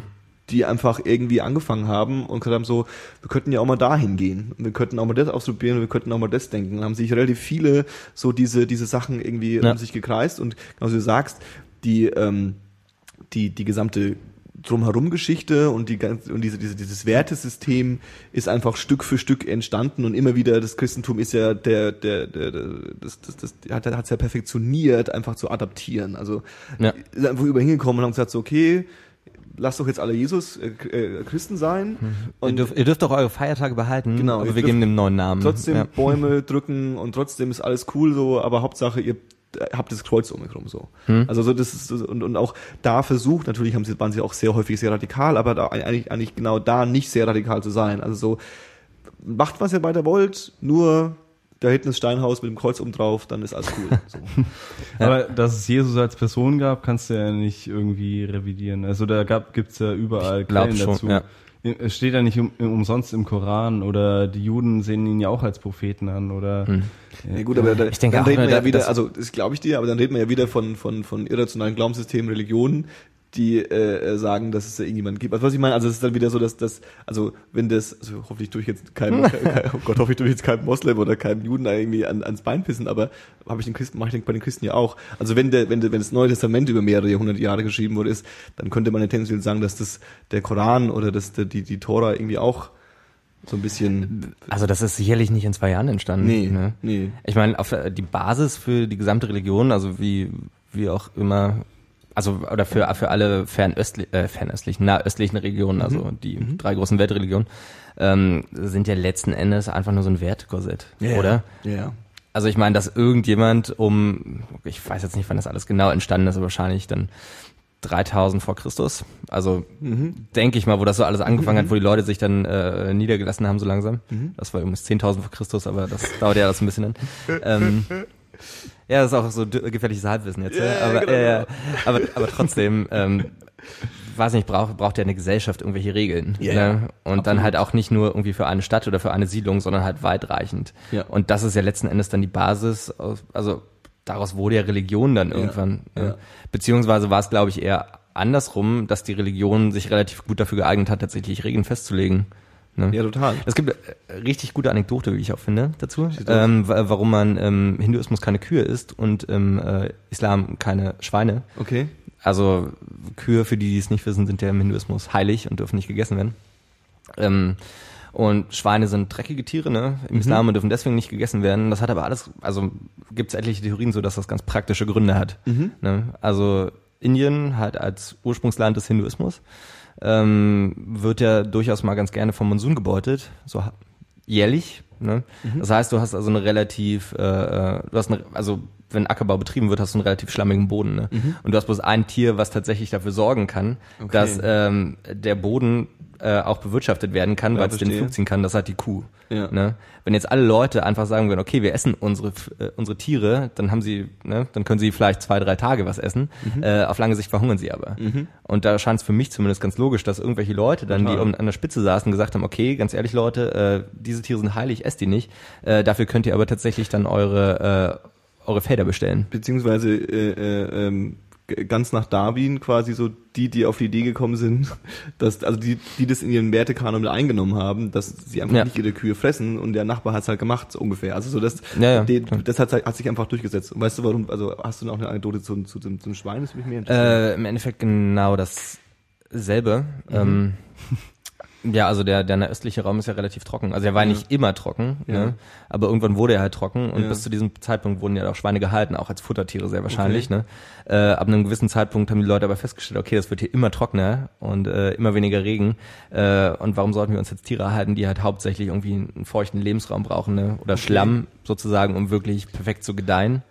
Äh, nehmen wir doch lieber äh, Tiere wie Ziegen. ich dachte, Ich habe ich hab da eine andere Erklärung für mich selber gemacht. Also ähm, ich habe mir gedacht, Schweinefleisch ist ja sch- sehr schnell verderblich. Genau. Und ähm, Da- in, dem, Klar. äh, in dem Raum ist es ja relativ heiß das ganze Jahr über und dann verdirbt das Fleisch einfach schnell. Mhm. Und deswegen Genau, das dachte ich mir auch, dass da das Schweinefleisch tendenziell eher, also tendenziell eher äh, ranzig wird als als als als vielleicht keine Ahnung Rind oder so. Vielleicht spielt das auch mit rein, ich weiß Mhm. nicht. Ist das nicht aber auch, das habe ich mir nämlich tatsächlich mal auch ausgedacht. Gut, wie wir jetzt einfach so Theorien irgendwie in den Raum schmeißen hier.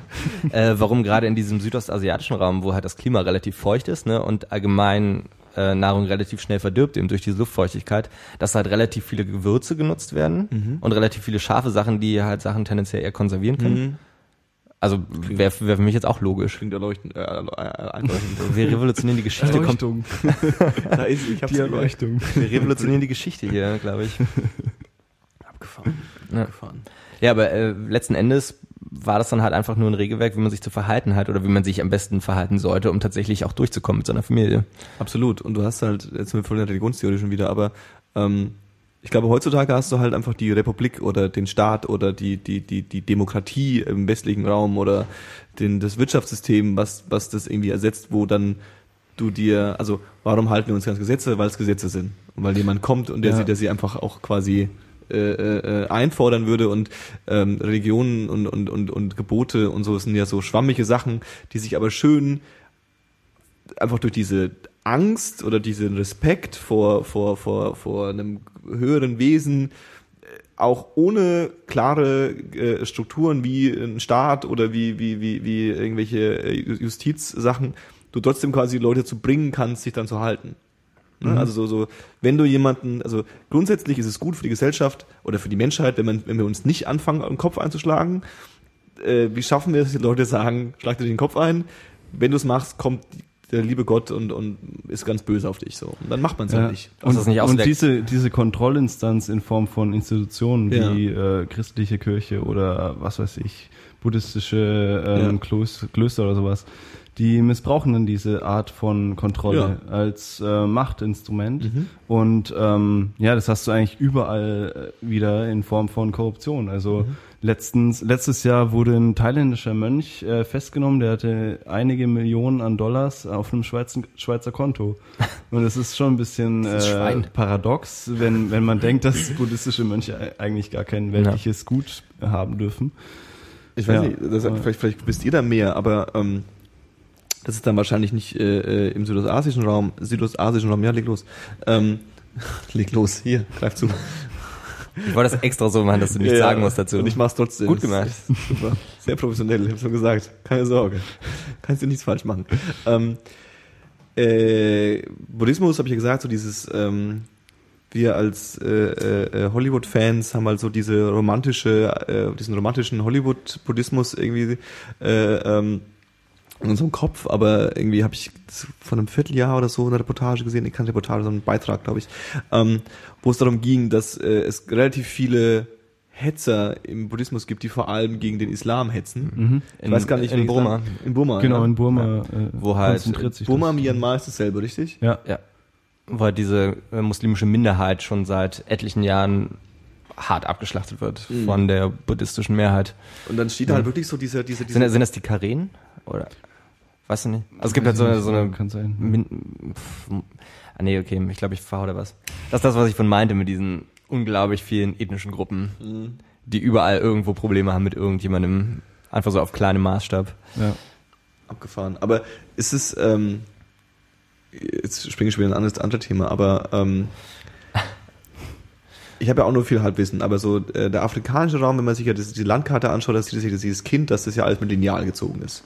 Also da ist ja irgendwie äh, Kolonialisierung im Imperialismus, irgendwie andere Leute sind gekommen, so, das ist jetzt ein Land.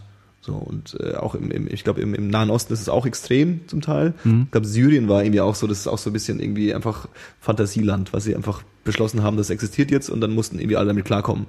Ähm, ist es da ähnlich? Also kam Ja. da auch jemand und hat gesagt, Ja, genau. Ähm, das war ja früher, also Myanmar heutzutage, Pakistan, Indien, das war ja britisch-Indien früher. Ähm, und dann nach der Unabhängigkeitserklärung haben sie quasi Pakistan und Indien getrennt. Äh, nach den, das wurde getrennt nach den Zuflüssen vom Indus oder Nebenflüssen. Also da wurde quasi mathematisch ausgerechnet, wie viel das Land quasi an dem Fluss haben kann, an Wasser. Und da wurde dann quasi, und man hat noch ähm, gesagt, ja, die, die Mehrheit an Pakistanis sind Moslems und die Mehrheit an In Indern sind Hindus. Und da hat man dann auch noch eine Grenze gemacht. Äh, und im Osten war das genau dasselbe. Da äh, ist dann Myanmar, war früher auch Britisch-Indien. Und das ist dann ein eigenes Land geworden. Und das war Westpakistan. Äh, Quatsch, Ostpakistan. Ostpakistan, West- genau, ja. Und das andere, jetzige Pakistan war Westpakistan. Witzig. Das war eigentlich ein Land. Ne? aber getrennt durch ein Indien Land quasi. getrennt Okay. durch Indien, ja. genau. Also, wollen wir das auch 47, 49? Ja, 47 war Nachdem- indische und pakistanische Unabhängigkeitserklärung. genau. Abgefahren. Abgefahren. Und, und, und äh, im südasischen Raum, wer hat da imperialisiert? Die Amis. Äh, Die Franzosen und die Japaner waren dann auch. Ah, ja, stimmt, die Japaner Äh, die, ja auch noch. ja, es war ja Indochina, war, hieß es früher. Mhm. Äh, das hatte, war unter französischer Herrschaft sozusagen. Aber ja, da muss man irgendwie Unterschied machen. Da will ich jetzt nicht groß ausholen. Die Ja. Kolonialherrschaft hat sich auf jeden Fall anders gestaltet als andere Kolonia Kolonien. Okay. Ähm, und dann haben die Franzosen aber gemerkt, ja gut, äh, hier haben wir jetzt nicht so viel zu sagen und äh, auch nicht viel rauszuholen. Also für die war einfach Indochina nicht so interessant von den Bodenschätzen her. Und äh, dann kamen die Japaner eben, die sind ja auch Kolonialmacht gewesen, in China erstmal zunächst und dann sind sie weiter südlich ge gekommen und die durften dann unter, naja, quasi, die haben mit den Franzosen verhandelt und dann durften die Japaner dort mal ein bisschen das Sagen haben. So, so lief es ab. Und äh, ja, die Japaner, die waren ja auch ziemlich grausam, die haben ja auch ziemlich viele Menschen abgeschlachtet Mhm. und äh, irgendwelche medizinischen Tests gemacht und was weiß ich. Also das wissen wir in Europa leider auch nicht, wie die Japaner Das ist so, schade abgegangen eigentlich. Also, sind, schade, dass es keiner weiß hier. Ja. Dann sind die ganzen Japaner auch äh, relativ straffrei aus der Sache rausgekommen, Ja, weil, sie, ja, weil sie genau. einfach ihre äh, ganzen Ergebnisse, also waren halt so Experiment, äh, Experimente mit hauptsächlich der chinesischen Bevölkerung, ne, so in Gefangenenlagern, wo sie Granaten getestet haben und Druckkammern und was weiß ich nicht und wie sich halt Leute unter Wasser verhalten. Und das war aber das, alles Grundlagenforschung, ne, weil das davon niemand, niemals jemand gemacht hatte. Und die sind aus der Sache relativ gut rausgekommen, weil sie einfach ihre Sachen, nachdem die Amis gewonnen hatte, haben sie ihre ganzen Ergebnisse einfach an die Amis verkauft und durften deswegen gehen. Das Scheiße. Ja, die haben sich auch nie entschuldigt für ihre Kriegsverbrechen. Also Die Japaner. bis, ja, Ja. bis heute ist ja auch der so ein schwelender Streit zwischen äh, China und Japan und Südkorea und Japan. Ähm, aufgrund der Tatsache, dass die Japaner einfach nie äh, naja, sich entschuldigt haben für die Sache, was sie getrieben haben in den 40er Jahren, 30er Jahren. Also so ein bisschen, äh, auch so ein bisschen das wie das Holocaust-Leugnen hier in Deutschland. Ja. dass viele Japaner immer noch sagen, dass es nie passiert. Zum Beispiel wie, wie, wie, dieses eine Massaker, dieses unglaublich große, wo eine ganze Stadt ausgelöscht wurde von den Japanern. Meinst du in China? Ja, ja. Na, ähm, Nanjing? Nankiang? Oder? Nan- Nanjing, Nanjing, genau. Nanjing, das ja. Nanjing-Massaker. Das sind, glaube ich, über drei Millionen Chinesen umgebracht worden. Innerhalb von wenigen Tagen, nachdem die Japaner einmarschiert sind. Ja. Ai weh, ai weh. Ich wollte mich gerade sagen, äh, Viel ich Scheiße passiert auf jeden Fall. wollte gerade sagen, Japan ist ja aber schon, also ist, es- ist Japan weit weg von, von, von, von äh, Südostasien? Ja, Schon, Sehr ne? weit weg. Also ich bin ja auch äh, jetzt dieses Jahr von Bangkok nach äh, Qingdao geflogen, also im Nordosten Chinas, Mhm. was auf halber Strecke nach Japan ungefähr ist. Und da das war sechs Stunden Flugzeit. Okay. Also das ist schon echt noch ein Stück weit weg. abgefahren. Also Deutschland ist im Vergleich auch unglaublich klein einfach, ne, zu dieser ganzen Region. Ja, wir sind grundsätzlich relativ klein, ne? Ja. Also so Europa ist eigentlich schon ein bisschen Witz gegen, gegen, gegen, gegen den asiatischen Raum, ne? Ne.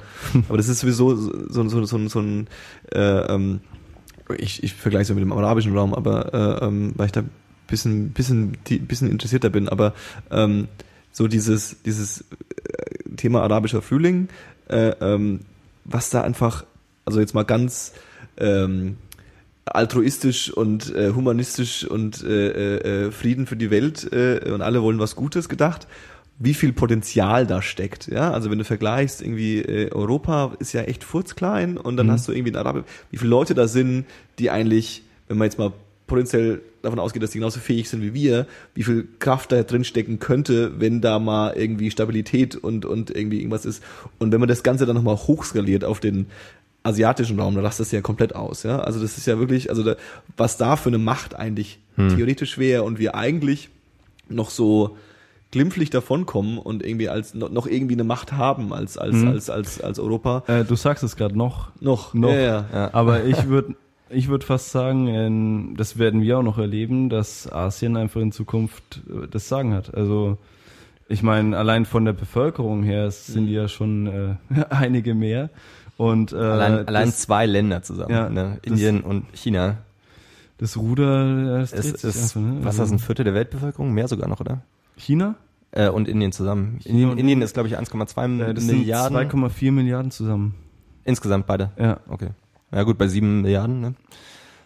Da Das ist ein Drittel. Was. Da geht was. Ja. Also da, naja, Indien weiß ich jetzt nicht, ob die da viel äh, machen können, aber China und südostasiatischen Länder, da wird auf jeden Fall viel passieren. Und das Die werden wir auch noch ja erleben. unsere Freunde, ne? nee, ich habe irgendwie, also ich habe, das ist die einzige Information, die ich habe, diese Doku über, über, über Mao Zedong gewesen. Und dann war irgendwie so am, am, an seinem Lebensabend, wo er schon so ein bisschen gebeutelt war von irgendwelchen äh, Anfällen. Dann einfach- Syphilis. Ja, ja, dann auch irgendwie hier, äh, wie war, wie, äh, Schmidt war ja da und sogar der erste, der erste deutsche Politiker, der, der äh, ihn besucht hat, war ähm, Franz Josef Strauß aus Bayern. Ja, ja, da? das war der beste Freund von ihm, aber das ist ja das, Abgefahren, oder? das ist ja das Paradoxe. Der Franz Josef Strauß ist ja der Kommunistenjäger Deutschlands. Ja, ja, total, ja. Und das dann mit ihm abgehangen ja, hat. Genau. Vielleicht Das sieht man mal, wie paradox Politik ist. Ja, einfach. total. Ja. Ja, weil er halt dachte, dann kann, kann man kann er ein paar Audis verkaufen oder ein paar BMWs oder so. Ach, ganz ehrlich. ja, der Strauß, da war ja letztens, glaube ich, äh, Jahresfeier oder sowas, ne? Habe ich irgendwie mitgekriegt. Der wird ja in Bayern immer noch so hochgelobt. Ja, Das das, ist- ist, das ist, äh, Das ist der Jesus Bayerns? Neben Jesus? So ungefähr, ey. Das ist ziemlich äh, konfus, was da abgeht. ja, das CSU-Thema ist ein ganz spezielles Thema auf jeden Fall. Also das ist, äh, äh, werde ich, werde ich in meinem Leben nicht begreifen, warum, warum, warum das, aber gut, das existiert halt, weil es den Leuten da irgendwie gut geht. So. Warum es den Leuten gut geht, wir fragen halt einfach die Leute nicht. So, das ist ihnen einfach egal. Hauptsache es geht Ja. ihnen gut. So. Ja. Okay, ähm, was, was, äh, äh, du, du warst in Kambodscha, aber du war, hast auch vorhin schon erwähnt, du warst auch in Laos. Mhm. Warst du nur kurz in Laos oder hast du da irgendwie auch? Äh, ich war etwa einen Monat in Laos. Also ich bin quasi von Kambodscha eingereist in Mhm. Südlaos, war da auf einer Mekong-Insel und dann bin ich da noch ein bisschen rumgefahren, äh, bin dann nach Zentrallaos hoch und dann eben weiter nach Nordlaos Okay. zur Hauptstadt und dann so ein bisschen die touristischere Gegend äh, habe ich mir dann angeguckt danach. Wo, wo ist der Unterschied zwischen, zwischen, zwischen Kambodscha und Laos? Ähm, pff, oh, ist schwierig zu sagen. Ähm, also einmal würde ich sagen, mh, hat die Regierung nicht so einen großen Einfluss in Laos wie in Kambodscha über die Bevölkerung. Es mag vielleicht an der Struktur liegen. Also Laos ist ein sehr ländlich geprägtes Land. Also wenn man nur mal Zahlen anguckt, die Hauptstadt hat 600.000 Einwohner und Wow. sonst hast du halt nur so ein paar Dörfer überall verstreut. Ja. Und ich habe mich da auch mit Leuten unterhalten, die kennen nicht, die wissen nicht mal, wer an der Macht ist, wer die Regierungspartei ist. Mhm. Also die sagen immer, ja, Vientiane ganz weit entfernt, die machen Mhm. halt irgendwas, aber ich mache mein Ding sozusagen. Und dann ist es noch so, ähm, naja, ähm, der Unterschied, ich würde sagen, in Kambodscha hat jeder irgendwie, ähm, ja, will jeder irgendwie was schaffen. Also die haben quasi durch den westlichen Einfluss, was in den Medien halt dort sehr stark Ja. vorhanden ist, ähm, irgendwie, ja, das Motiv oder ja, schon das Motiv, irgendwie was draus zu machen, also irgendwie wirtschaftlich aktiv zu sein, irgendwie bei, eine, bei einer Firma zu arbeiten und sonst was. Aber in Laos ist es eher so, die sind sehr unbefleckt, würde ich mal sagen. Also Okay. Die globale Wirtschaft spielt da gar keine Rolle. Du hast da, also die sind total unberührt von der, von der Globalisierung, würde ich fast Ja. sagen.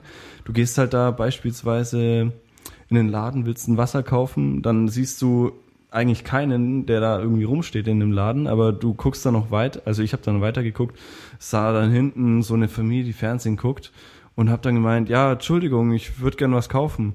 Dann kam die Antwort zurück, ja, was, wie, was willst du denn? Dann meinte ich, ja, ich würde gern Wasser kaufen. Dann kam die Antwort zurück, ja, dann nimmst du halt aus dem Kühlschrank raus und lässt halt das Geld da. So. Also, also die, die machen, also viele machen halt nicht den Eindruck, als würden sie irgendwas verkaufen wollen oder irgendwie ein Ja. Geschäft machen, sondern die meisten sind einfach glücklich mit dem, was sie haben. Okay. Ich weiß nicht genau, wie das ist, äh, ob die von der Regierungspartei Unterstützung kriegen, weil es ja ist ja ein sozialistisches Land. Mhm. Also wieder die ähm, Bildungs- und Gesundheitspolitik und sonst was ist, weiß ich jetzt persönlich nicht. Damit Mhm. habe ich mich zu wenig befasst.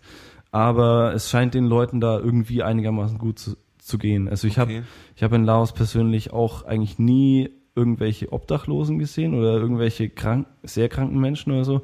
Einfach Leute, die ihr eigenen Garten haben und da halt ihr Zeug anbauen und ihre Familie haben und ihre Familie ernähren. Ähm, Klingt also das ist so der Unter paradiesisch. ja. Also ich muss sagen, wenn, wenn man mal Lust hat, aus der ja, Leistungsgesellschaft, wie es in Deutschland ist, Ja. auszutreten und mal für ein paar Wochen oder Monate mal ein angenehmes Leben zu haben, wo du nicht jeden Tag irgendwie von einem Typen angelabert wirst, ja, sei mal nicht so voll und mach mal was, sondern wo man einfach mal das Leben genießen will und dann würde ich Laos empfehlen. Also Das wäre eh so eine Frage gewesen noch irgendwie, äh, ähm, wie, wie, wie, wie touristisch ist denn die ganze Ecke? Also, Ähm, relativ un also ja, es kommt immer immer mehr jetzt mittlerweile. Äh, Gerade ist es noch so, dass Thailand sehr touristisch ist, also es ist Massentourismus, äh, wie es im Lehrbuch steht sozusagen. Äh, in Kambodscha ist es nur ansatzweise. Die meisten gehen dann nach Angkor Wat in Siem Reap, also im äh, Nordwesten. Okay. Das ist so eine sehr alte Tempelanlage, vielleicht kennst du ein paar. Ähm, und dann Laos ist eigentlich sehr untouristisch. Da ist nur in Nordlaos so, ähm, naja, Drogentourismus, dadurch, dass halt, ähm, naja, viele, die sich halt damit befassen, denken, ja, in Laos kriegst du halt überall Drogen, Opium, Marihuana, alles überall auf der Straße. Ähm, und mittlerweile kämpft auch die Regierung dagegen. Also in Nordlaos gibt's ein Dorf, das heißt Wang Vieng. Da reisen halt viele an, um sich da alle möglichen Drogen reinzupfeifen und dann auf dem Fluss halt mit so einem, ja, mit so einem alten ähm, LKW-Reifen einfach rum zu chillen. gerade sagen. Und die ballern sich dann halt alle möglichen Drogen rein, aber Okay. im, im Grunde ist es illegal. Also das, da hat auch ein bisschen Thailand was zu sagen. Die sagen dann zu der laotischen Regierung, ja, macht da mal was dagegen, weil wir haben in Thailand auch ein Problem und Man muss dazu sagen, La äh, Thailand hat die strikteste äh, Drogenpolitik auf der Welt, würde ich fast sagen. Also da kommst du selbst in den Knast, wenn du ähm, nur mal einen Joint geraucht hast, wenn die dich dann testen und du hast, bist positiv, kommst du in den Okay. Knast sozusagen. Und äh, deswegen hat da Laos auch ein bisschen Handhabe gegenüber, äh, Thailand auch ein bisschen Handhabe gegenüber Laos. Ja, das sind so diese Horror-Stories, die man, die man so kennt, ne? So der, der, der, der, ähm, der Spaßtourist aus, äh, wie gesagt, Australien kommt mal rüber und äh, Ja, chillt ja. ein bisschen und pufft sich ein und dann auf einmal sitzt er in so einem, in so einem, in so einem Loch und äh, Genau, ja.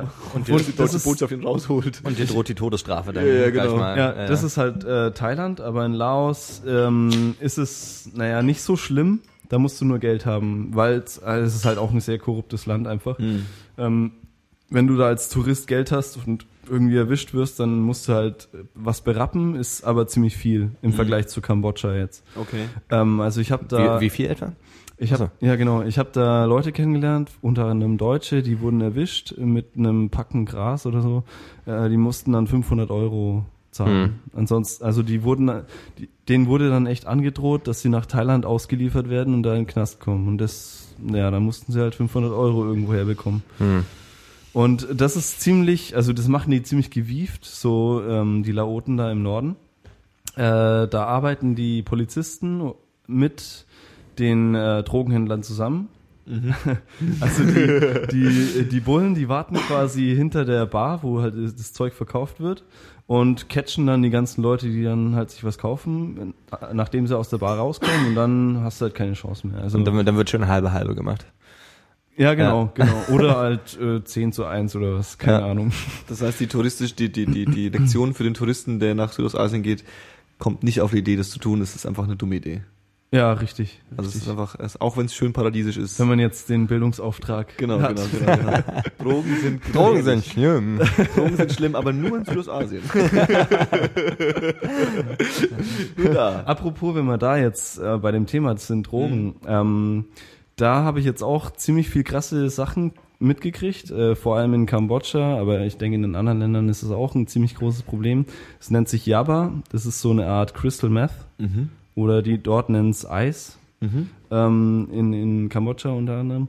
Ähm, das ist eine riesen, ein Riesenproblem ähm, in der unteren Sch Mittelschicht oder Unterschicht auch, ähm, weil es halt relativ günstig ist zu beschaffen und ähm, naja, einfach um den Alltag zu überstehen, nehmen die dann einfach Crystal Meth oder kommen dann irgendwie durch Freunde oder Bekannte dann in so eine, in so eine Schiene rein.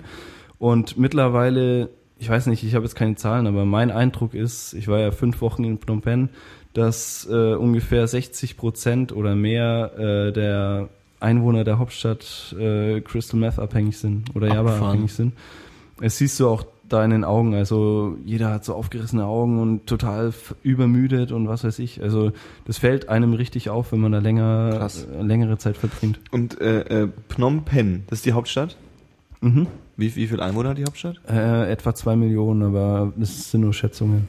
Ist das, also wie, wie, wie, wie, wie stelle ich mir das vor? Ist das, ist das eine richtige Metropole oder ist es Ähm, ja, es ist eigentlich so die Metropole Kambodschas. Also da gehen auch viele Vietnamesen hin, zum Beispiel, um da zu arbeiten. Aber die meisten Vietnamesen oder Vietnamesinnen äh, sind dann halt Prostituierte in Okay. Phnom Penh. Also du hast halt auch sehr äh, einen sehr starken Sextourismus oder sehr stark geprägten Sextourismus in Kambodscha. deshalb gehen da die Europäer hin? Ja, richtig. Ja. Ja, Weil es halt saugünstig ist. Also das ist ein schreckliches Bild, wenn du da in Phnom Penh durch die Straßen gehst und an gewisse Orte eben vorbeigehst. Siehst halt so alte, fette Säcke, die mit so jungen, kleinen, zierlichen Vietnamesinnen oder Kambodschanerinnen oder Burmesinnen äh, hier in einer Bar rumhängen und dann weißt du schon, was weiter abgeht. Abgefahren.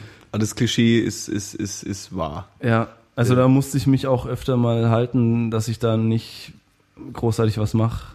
Man muss halt auch aufpassen, aber es ist ziemlich schlimm. Dass, Ich glaube auch, da kann man nicht wirklich viel machen, oder? ja, du Weil ich denke mal, hinter jedem Mädel steckt dann irgendwie ein bis zwei Zuhälter.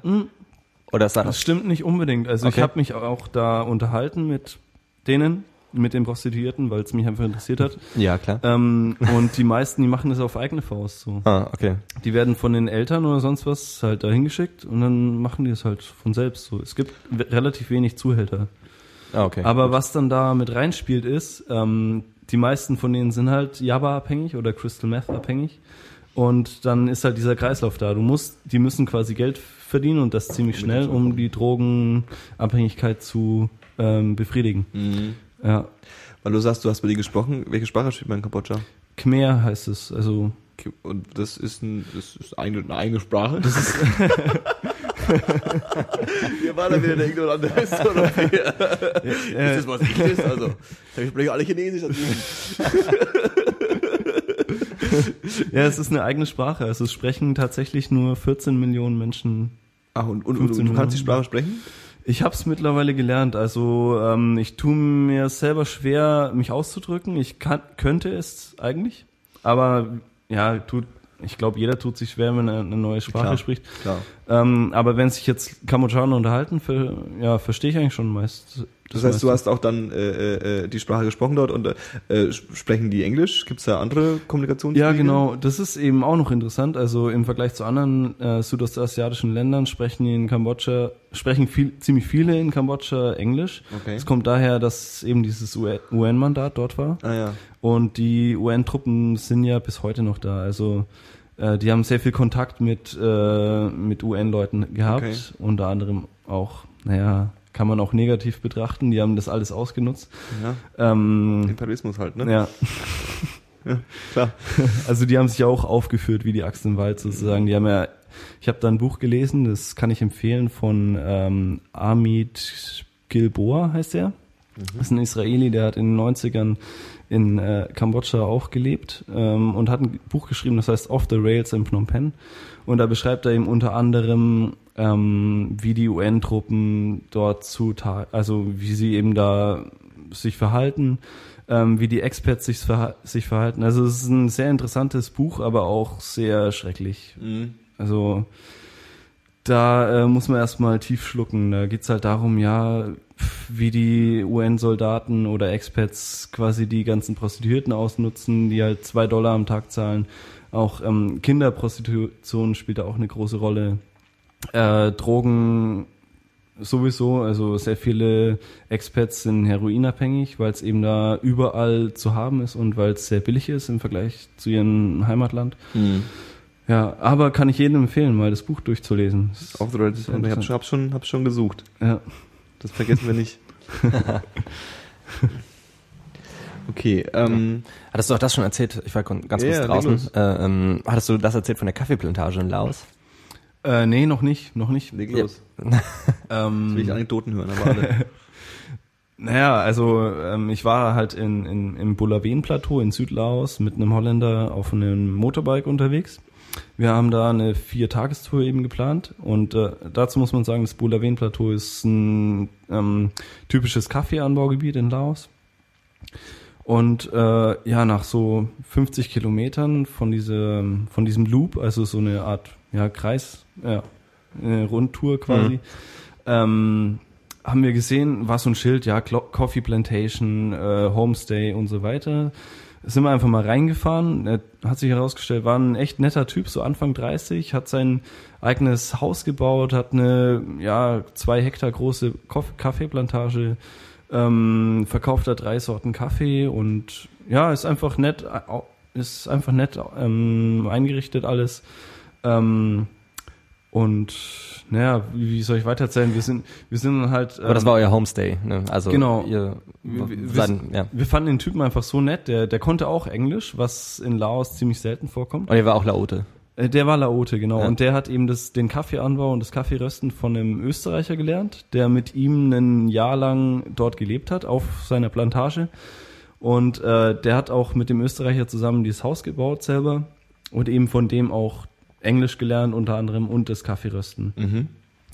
Ja, genau. Und dann waren wir halt da eine Nacht, war ja spottbillig 1,50 äh, die Nacht mit Frühstück. Äh, also das sind so, das sind so die laotischen Preise für Ach Übernachtungen. Ja. Ich habe ja durchschnittlich zwei Euro bezahlt für eine Übernachtung. Krass. Ähm, ja, auf jeden Fall haben wir dann dort übernachtet, haben noch gegessen, dann hat er uns noch Kaffee geröstet. Das ist übrigens eine ultra anstrengende Arbeit. Also der ähm, hat so eine, ja, so einen kleinen Holzofen selber gehabt und einen Wok oben drauf. Da hat er ungefähr ein halbes Kilo Kaffeebohnen äh, rösten können. Äh, Und dann musst du halt eine halbe Stunde lang ähm, rühren mit zwei ähm, so Holzstäben oder Kochlöffeln sozusagen, Ja, ja. bis äh, die alle gleichmäßig angeröstet sind. Weil wenn du es nicht machst, dann verbrennt das unten einfach. Also dann verbrennen die Kaffeebohnen unten. Und es war so eine anstrengende Arbeit. Ähm, ja, und äh, ich habe aber bei dem einfach gemerkt, da ist so eine Leidenschaft dahinter. Der hat das einfach mit Liebe gemacht. Da, da, da war das, das, die ganze Anlage, das Haus, alles war irgendwie mit Liebe gemacht und mit Leidenschaft. Der hat beispielsweise äh, eigene Tische geschreinert und Stühle geschreinert. Und es war einfach so eine, so eine schöne Zeit bei dem irgendwie, weil man so, weil man sich wohlgefühlt hat auf der einen Seite und andererseits, weil man einfach mal lernen konnte, wie einer leidenschaftlich seine Arbeit verrichtet. So. den Und wie, wie lange wart ihr da da? Äh, ja, zwei Tage im Endeffekt. Ach so, ich dachte, ihr wart länger da. Dann- Nee, nee, nee, weil wir hatten ja die vier, also wir hatten für, die, für 1,50 Euro. ja, ja, das ist, das, einziehen. Da ist, kann man auch mal drei Jahre bleiben. Ne? Das, ist schon, sagen. das ist schon richtig. Der Holländer hat auch gemeint, er kommt nächstes Jahr nochmal hin und wollte da drei Monate bleiben oder so.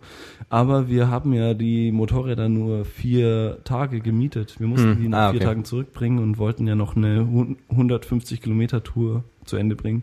Hm. Genau. Und deswegen sind wir weiter- weitergefahren. Ja. Super cool eigentlich. Ja, Würde ich äh, sofort machen. auf jeden Fall. Sch schon einquartieren beim Kaffeemeister. Also, ich ein bisschen Bock auf Laos auf jeden Fall. Kann ich nur weiterempfehlen. Also einfach nach Paxe runter, das ist in Südlaos und dann kann man von dort aus mit dem Motorrad Hm. weiterfahren. ich werde dich auf jeden Fall nochmal anhauen für Reisetipps dann. Klar. Off air. Ich will auch nochmal nach Laos. Es ist echt eines der schönsten Länder der Erde. Hm. Paxe, da unten ist es tatsächlich. Guck auf der Karte nach, orientieren da. Südostasien, krass aus. Ähm, ich, ich, was, was, weil du hast Kaffee, aber ähm, was exportiert denn eigentlich äh, äh, Kambodscha?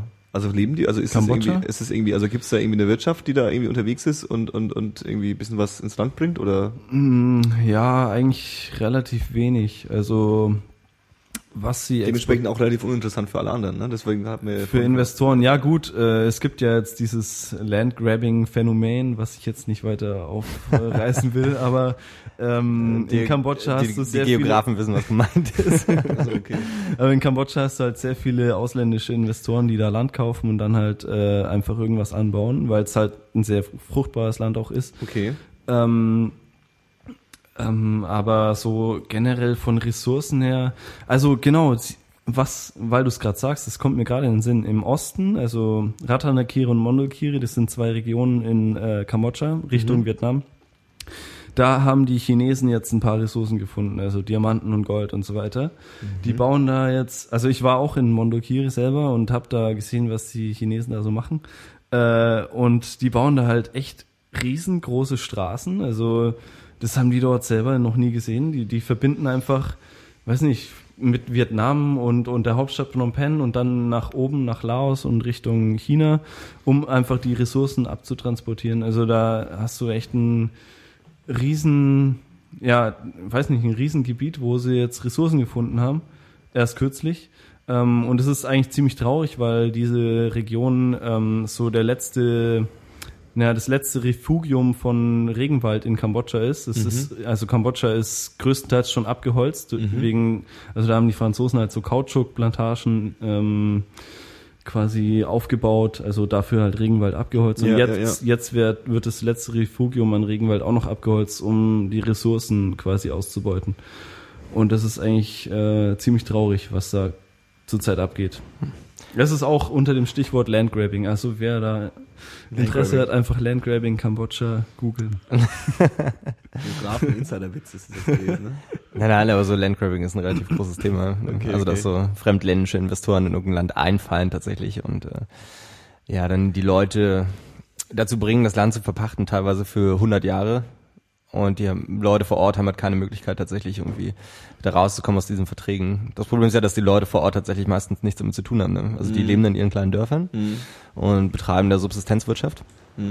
Also sprich nur für sich selber oder vielleicht so ein bisschen vielleicht so ein bisschen äh, Cash-Cropping, also das heißt, die bauen Sachen an wie, weiß nicht, Kaffee, Kakao und so weiter, was dann halt exportiert wird und versuchen so äh, Einkommen zu erwirtschaften. Ähm, und das Land beschließt dann einfach, okay, China, ihr dürft dahin, macht mal. Und der das Geld Für bekommt, ihr- ist das Land quasi auch. Ja, ja, ganz genau. Und die Leute müssen halt weg dann vor Ort, ne? Und da wird halt keiner gefragt, so wirklich, ne? Und das ist so ein Phänomen, das gibt's jetzt seit, ja, es gibt schon eine Weile, aber so 10, 20 Jahre und seit 5, 6 Jahren ist das halt so richtig im Kommen. Aber so dieser äh, ähm, ist ja auch, wahrscheinlich ist es auch eine, ja, schon, schon eine Europä äh, äh, westliche Idee, schon wieder so diese, diese ganze Thema Umweltschutz, äh, Nachhaltigkeit und so, das existiert da nicht wirklich, oder? Nicht wirklich, ne. Also, wenn man sich vor Augen hält, dass die Leute halt teilweise ja auch äh, ja, kurz über oder kurz unter der Armutsgrenze leben. Ne? Da Das ist halt einfach tatsächlich auch keine wirkliche Zeit für ähm, Umweltschutz. Ne? Mhm. Also ich meine, man sieht das ja, das ist ja das Ding, man sieht es ja überall, ne? nicht nur in Südostasien, sondern Mhm. auch in China ähm, oder in Indien, äh, Burma, also da, wirklich überall. Ne? Ja. dass halt äh, die Leute gucken müssen, dass sie nicht verhungern und dann bleibt halt auch keine Zeit, äh, sich Sorgen zu machen, wo jetzt die Chemikalien fürs, weiß nicht, fürs Ledergerben oder so, wo das hingeht, das wird einfach dann vor die Tür gekippt. Ne? Ja, es ist ja auch ein Luxusphänomen halt, ne? Es ist so ein europäisches Ja. Ja, Ja. Die Wälder sind doch ganz schön und wenn sie ganz schön sind, dann kann man da irgendwie auch das hat ja auch was für, für was Emotionales. Also es ist ja so, so, ich will, also ich finde es schön bei uns und ich finde diesen Park so schön und ich will, dass das erhalten bleibt. Das ist Mhm. also die, die, diese rationale, das ist gut für irgendwie alle, wenn das irgendwie, also es hat wirklich Mhm. auch einen rationalen Sinn, Umweltschutz zu betreiben, ist, glaube ich, für, für, für, für, die, für, die, für die breite Masse, die sich da irgendwie das auf die Fahne schreibt, gar nicht so das Hauptthema, sondern es ist eher so eine emotionale Sache und die hat aber auch was mit Luxus zu tun, oder?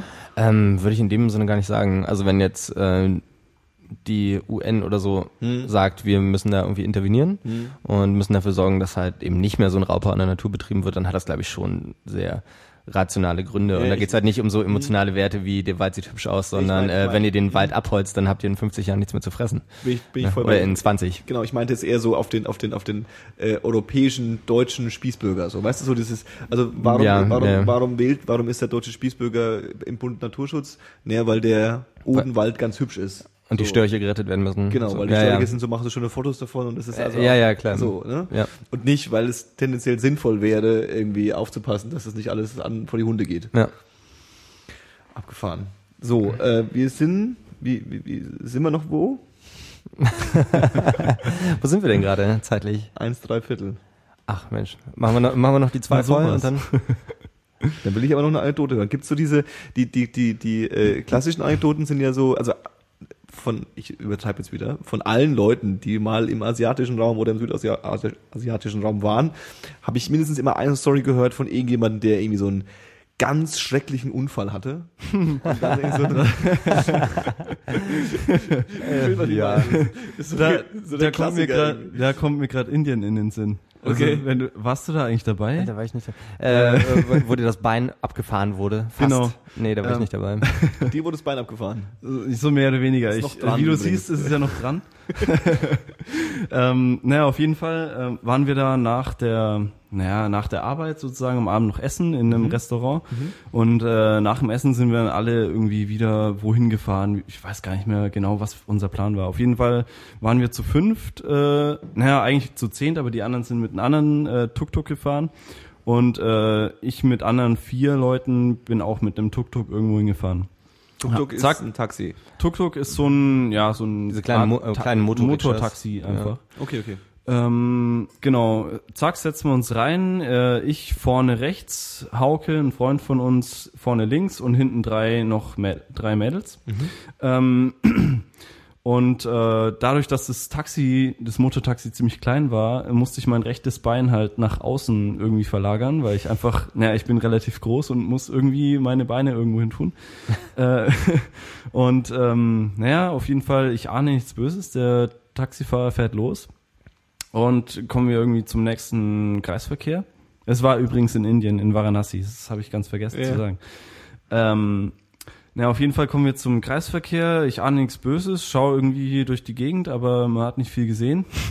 äh, und zack, kommt ein anderer äh, Taxifahrer, also auch so ein Tuk-Tuk von der rechten Seite, ähm, also in unsere Richtung. Es ging einfach viel zu schnell. Also der, der war einfach innerhalb von Seku Millisekunden war der bei uns und hat uns einfach angefahren. Mein Bein war draußen und der hat einfach mein Bein zerquetscht zwischen die beiden Tuk-Tuks sozusagen. Autsch.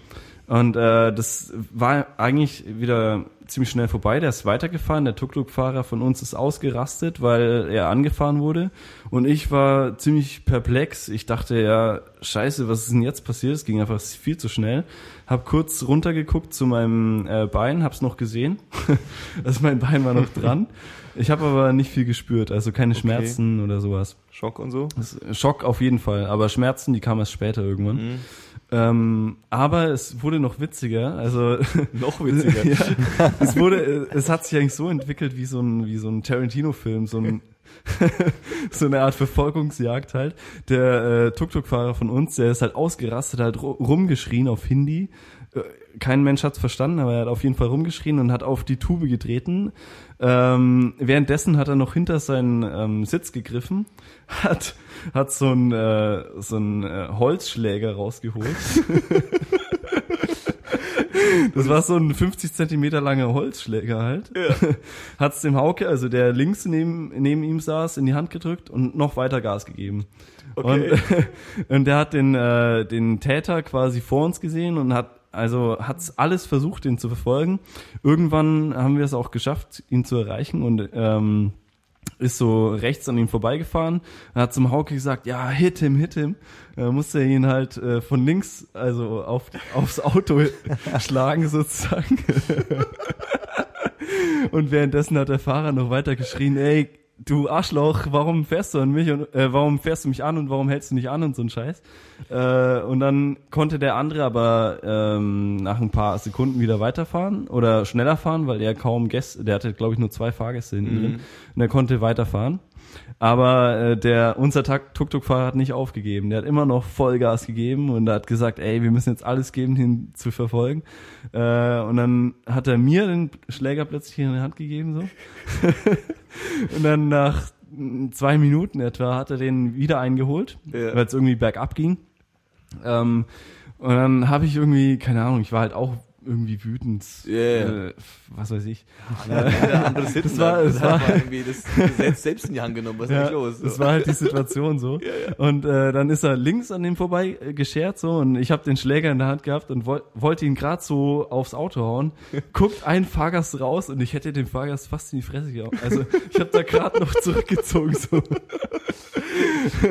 Und dann äh, hat der Tuk-Tuk-Fahrer einfach nur nochmal geschrien und hat dann gesagt, ja komm, jetzt ist eh schon egal. Und Ja. ist rechts rangefahren, dann haben wir noch kurz ein Siegerfoto gemacht. Jetzt beruhigen, wir uns, jetzt beruhigen wir uns mal alle. Genau. Was war mit deinem Bein los? Ist Ah, ja, was genau. passiert? Ähm, ja, ich hatte dann ungefähr noch einen Tag lang Schmerzen, aber ich hatte Okay. sonst Also keine äußeren Verletzungen? nee oder gar nichts, nur einen blauen Fleck so, aber keine Brüche oder sonst was. so? Okay, okay. Bin ich auch froh drum, weil in Varanasi hast du kaum ärztliche Versorgung, also da hätte ich keine Chance gehabt. Du musst das Bein sofort ab, Ja, ja. eigentlich. Ne? Und äh, Deswegen naja, fahre ich da auch nicht hin, ganz ehrlich. aber ich hatte dann noch Glück im Endeffekt. Also Also nicht nach Brandenburg, weil da keine Ärzte sind. Da musst du auch äh, öfter mal auf Taxis einschlagen mit so Kanthölzern. Nee, als würd, also ganz ehrlich, als würde das in Deutschland nicht auch passieren, wenn wir Tuk-Tuks hätten. Also, also, also ganz ehrlich, durch die, durch die Autos, durch diese, diese, diese, Metallkästen äh, äh, ist man ja noch irgendwie ein bisschen geschützt von, von den anderen Autofahrern. Ja, ja, so, ja. aber die Wut ist ja definitiv trotzdem da. Also Ja, aber in Deutschland hält man sich auch ein bisschen mehr an die Verkehrsregeln. da gibt Äh, es halt Regeln, ja, genau. Ich glaube, in Ihnen gibt's keine. Also so, jemand hat mal gesagt, dass es welche geben, äh, geben sollte sozusagen, aber niemand hält sich dran. Die es funktioniert ja trotzdem. Die ne? Briten, ähm, Es funktioniert ja trotzdem anscheinend. ja gut, aber ich will auch nicht Ja, wissen, wie, viel, wie viele Leute tatsächlich da im Straßenverkehr sterben. Ne? Da Das sind sterben halt- ziemlich viele. Ja, ja. Also ich habe da auch äh, ziemlich krasse Sachen gesehen. War ich mit einem Bus unterwegs in Indien und äh, warst du dabei? Ich weiß es gar nicht genau. Mhm. Ja, auf jeden Fall war da irgendwie ein Körper gelegen auf der Straße, auf der Mhm. Landstraße und äh, keiner weiß, ob der lebendig war oder tot.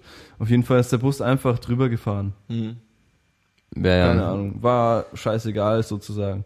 Und das passiert halt tausendmal in Indien. Also es ist Ich meine, du hast halt super viele Leute, die da wohnen, ähm, also in Indien einfach, und kann mir keiner erzählen, dass die Quote für Verkehrstote nicht unglaublich hoch ist. Ne? Ist es so, ähm, jetzt kommen wir wieder auf die Region und auf den Kulturkreis. Ähm, also A, es sind Länder, wo wahnsinnig viele Menschen sind. Und äh, was ich immer so wieder gehört habe, was so ein, was so ein, was so ein wiederholendes Schema ist, bezogen auf China, bezogen auf Indien und bezogen auf lustigerweise auch Japan, weil da ja auch wahnsinnig viele Menschen leben eigentlich, dass so ähm, Individualismus und ähm, dass, dass die, die, die, die, einzelne Person einfach gesellschaftlich wenig wert ist und man sich auch quasi, also ich weiß es jetzt nur von Japan, dass es eher verpönt ist, quasi aus der Masse rausstechen zu wollen und Hm. irgendwie irgendwie sich dagegen zu bewegen so ja weil weil weil halt einfach das System kollabiert wenn das jeder macht oder wenn das viele Leute machen würden so also man, man man ist davon abhängig dass man sich einfach unterordnet und mitgeht und ähm, ist es nicht auch so äh, äh, äh, dass gerade im Hinduismus und so äh, ähm, also das ist, ist ich habe so, ich hab so dieses Bild im Kopf von, von ist nicht Ganges da unten unterwegs, die- dieser, dieser Fluss, wo, sie, wo sie Ja. alle reingehen wollen und sich irgendwie äh, Ja, das duschen wollen. ist, das ist auch Varanasi. Ja. Genau, wo, sie- wo sie quasi alle da, also versuchen da nochmal hinzukommen irgendwie Hm. und dann schon auf dem Weg hin einfach äh, unglaublich viele Leute da so am Straßenrand einfach äh, Hm. äh, sterben und es einfach auch egal ist. Also es ist so, ja, da ist halt einfach, dann kommt dann mal jemand und sammelt die so ein. Also es ist nicht so diese Tragödien.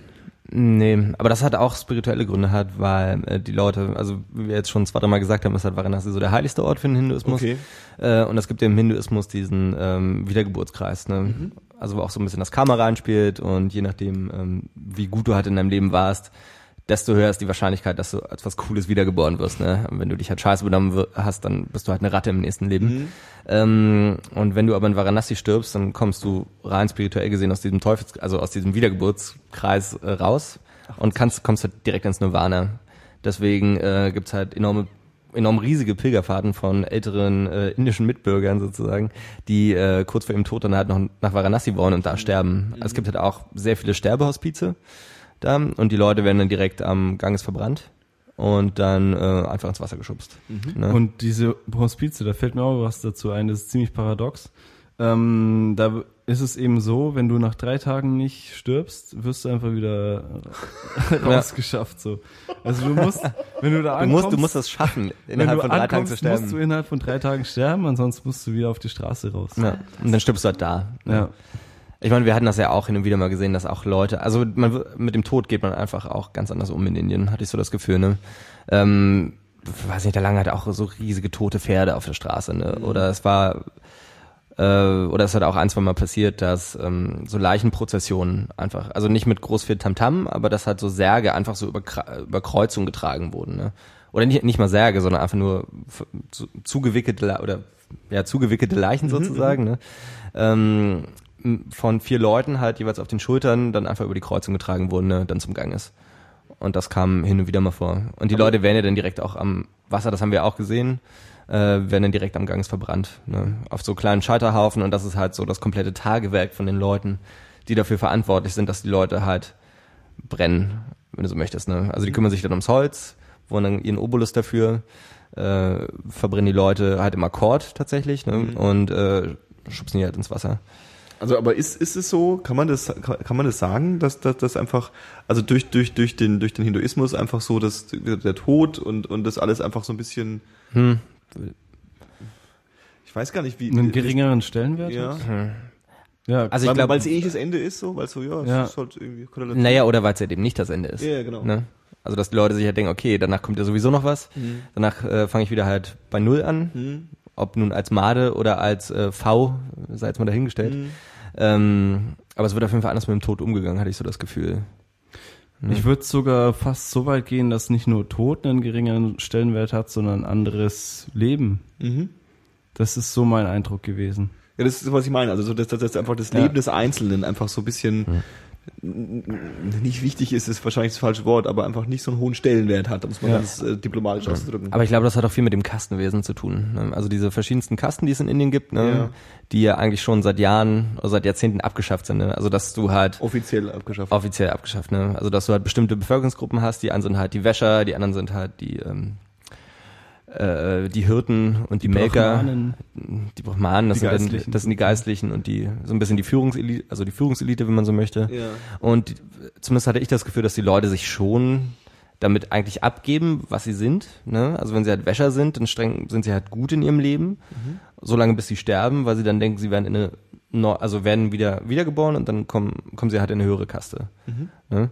Ähm, dementsprechend ähm, trauen sich die Leute auch nicht wirklich raus aus ihren Kasten. Ne? Also es also es gibt halt keinen wirklichen sozialen Umbruch in dem Sinne, ne? oder dass irgendjemand mal sagt, so wie es hier läuft, läuft scheiße, mhm. ne? und wir mobilisieren uns und machen was dagegen. Mhm. Ich hatte immer so ein bisschen das Gefühl, dass die Leute schon, also nicht damit zufrieden sind, ne? aber sich denken, was können wir halt machen. Mhm. Ne? Das ändert ja sowieso nichts. Ne? Aber ja. mittlerweile ähm, ist so mein Eindruck, spielt in Indien schon die ähm, ja, die wirtschaftliche ja, ja, Entwicklung, also mit dieser, also die soziale Mobilität ja, sozusagen mit, immer mit, wichtiger. Mit dieser neuen Mittelschicht, die reingekommen ist, auf jeden Fall, klar. Aber genau. trotzdem, finde ich, merkt man das gerade in der Unterschicht noch. Mhm. Ne? Also gut, wir haben es halt in Varanasi so erlebt. Varanasi ist ja schon sehr, naja, traditionell geprägt mhm. und sehr unberührt von der wirtschaftlichen Entwicklung, würde ich fast sagen, in Indien. Vielleicht rührt es auch daher, dass da der Stellenwert der Kasten, des Kastensystems auch noch sehr hoch ist. Hm. Und der Religion halt auch, ne? Ja, also, genau.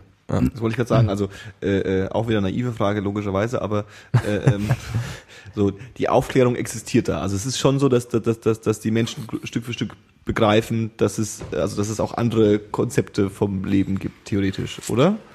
Oder nicht? Äh, Indien, weiß ich Indien nicht. nicht. Indien ist so ein Sonderfall. Indien ist halt größtenteils will ich schon sagen, sehr traditionell, oder? Ja.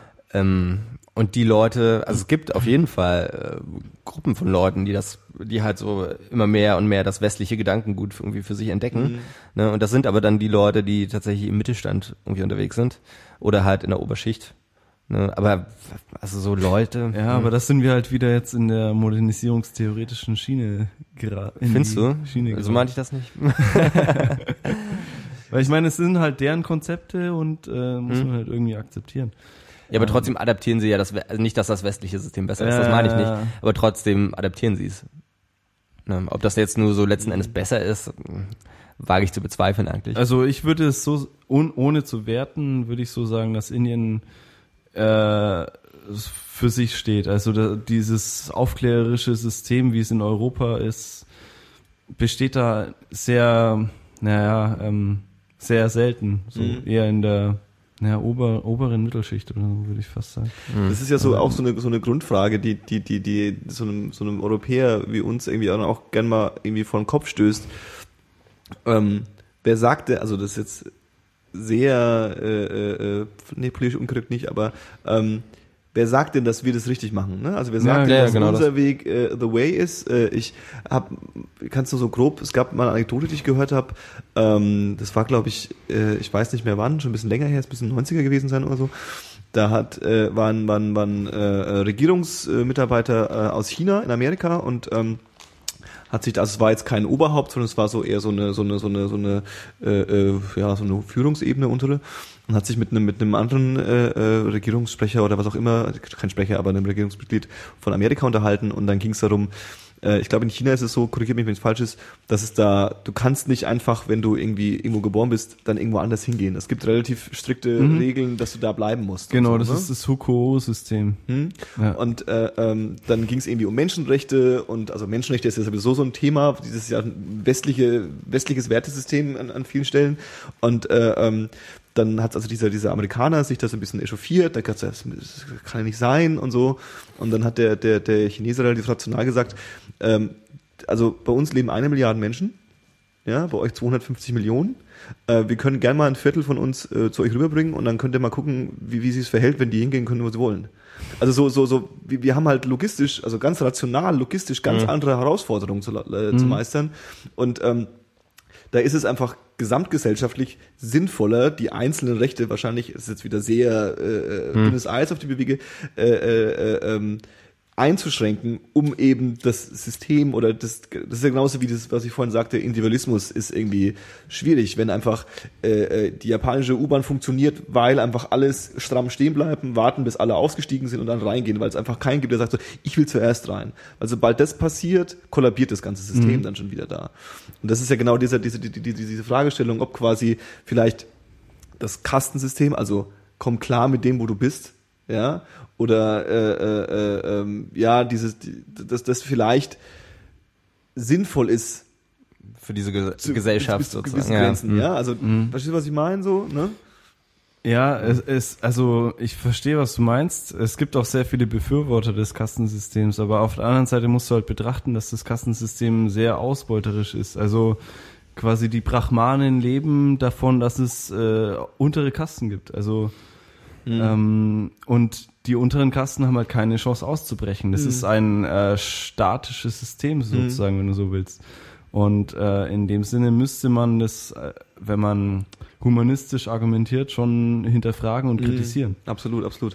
Und das ist ja dann wieder das nächste, der, der Einfluss vom Westen. Also am besten verkauft sich ja, habe ich auch vorhin, so der Hedonismus des Westens verkauft sich ja am besten so. Und, und das, das, äh, äh, ähm, dass das dann wieder einen Einfluss bringt, das ausgenutzt, dass das Ganze ausgenutzt wird. Also es ist ja nicht so, dass es ja die ideale Welt da drüben ist und alle sind so, ja, ja, und alle arbeiten zusammen und dann kriegen wir das irgendwie als Gemeinschaft hin, sondern es ist ja schon so, dass da auch viel Ausnutzung und viel, äh, China ist ja auch, hat ja auch so eine Führungsriege, die im Ja. Endeffekt unglaublich reich ist und das alles irgendwie so ein bisschen steuert und so, ja, zu ihrem, zu ihrem Wohl. Ja. Also das Paradebeispiel halt für diese unterschiedliche Wahrnehmung, gerade was Menschenrechte angeht, finde ich immer, ist so Kinderarbeit.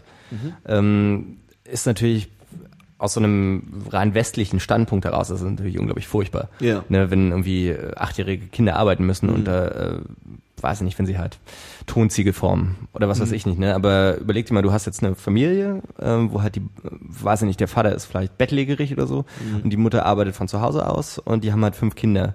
Und wenn die Kinder dann halt anfangen zur Schule zu gehen, was natürlich eigentlich absolut begrüßenswert wäre, dann bricht die gesam gesamte Familie zusammen, weil halt die Kinder mindestens zu 50 Prozent des Einkommens beitragen, ne? Und da müsste man wahrscheinlich auf lange Sicht dann irgendwelche Lösungen finden, die halt einerseits dafür sorgen, äh, dass die Familie durchkommt, andererseits, dass die Kinder natürlich nicht ausgebeutet werden. Ne? Und dass die Kinder zur Schule gehen. Und dass die das zur Schule ist gehen, das ja, ja, Hauptproblem klar. eigentlich an der Kinderarbeit. Ja. ja, es ist ja so, das ist natürlich auf keinen Fall vergleichbar mit Kinderarbeit, aber so, meine, meine, meine Mutter erzählt immer davon, der Klassiker irgendwie in den, was weiß ich, 60er, 50er Jahren, äh, 60er Jahren, eher 60er Jahren. Dass sie aufs Feld mussten. Genau, so der kleine, es gab Schulferien, damit sie aufs Feld Ja. mussten und haben halt irgendwie Kartoffelkäfer gesammelt oder so ein Käse irgendwie so. Aber äh, genau, weil es halt auch einfach notwendig war, weil es einfach nicht anders funktioniert hätte sonst. Ja. Ja. Mhm, Und die Frage, ja, ich überlege gerade, Es halt alles immer kontextabhängig, ne? Ja. Das ist ganz wichtig. Wenn du wirklich was lernst im geografischen Entwicklungsforschungsstudium, dass alles kontextabhängig ist. Das ist also eine der Running Gags, die wir haben. Ne? merkst du, ihr seid schon alle Spaßvögel. Äh, absolut, ja. Geografen. Sei froh, dass ich nicht mehr Geologe sage. Nee, nee, das ist auch eine Todsünde Das sind die tatsächlich. Steineklopfer. Ja, mit denen haben wir überhaupt nichts zu tun. Ah, wunderschön, wunderschön. So gut, jetzt haben wir Ja. zwei Stunden voll. Finde ich super. Also, äh, ist das nicht tatsächlich auch der längste Podcast, den wir bisher haben? Zumindest einer der, wo ich, wo ich beteiligt bin. Auf Na, jeden sowas. Fall, also auf jeden Fall. Also es ist, ich überlege, es könnte, könnte, könnte der längste insgesamt sein. Aber jetzt haben, jetzt haben wir, das ist so, so eine 10-2-4-Krankheit. Wir müssen am Anfang immer Meta werden und am Schluss, wir können es einfach nicht zu einem normalen Abschluss bringen. Wir müssen am Schluss nochmal so eine, So rekapitulieren. so, hey, wir Ja. haben jetzt gerade aufgenommen und hey, und ihr hört noch zu und es nervt eigentlich schon und ihr könnt schon längst abschalten, aber es ist egal. Deswegen mache ich jetzt ganz, ganz straight den Cut. Vielen zieh, Dank. zieh, zieh den Stöpsel einfach. Vielen Stöpsel. Vielen Dank, Chris. Geil. Ähm, das war 10-2-4. Heute mit Christoph, Jo, danke.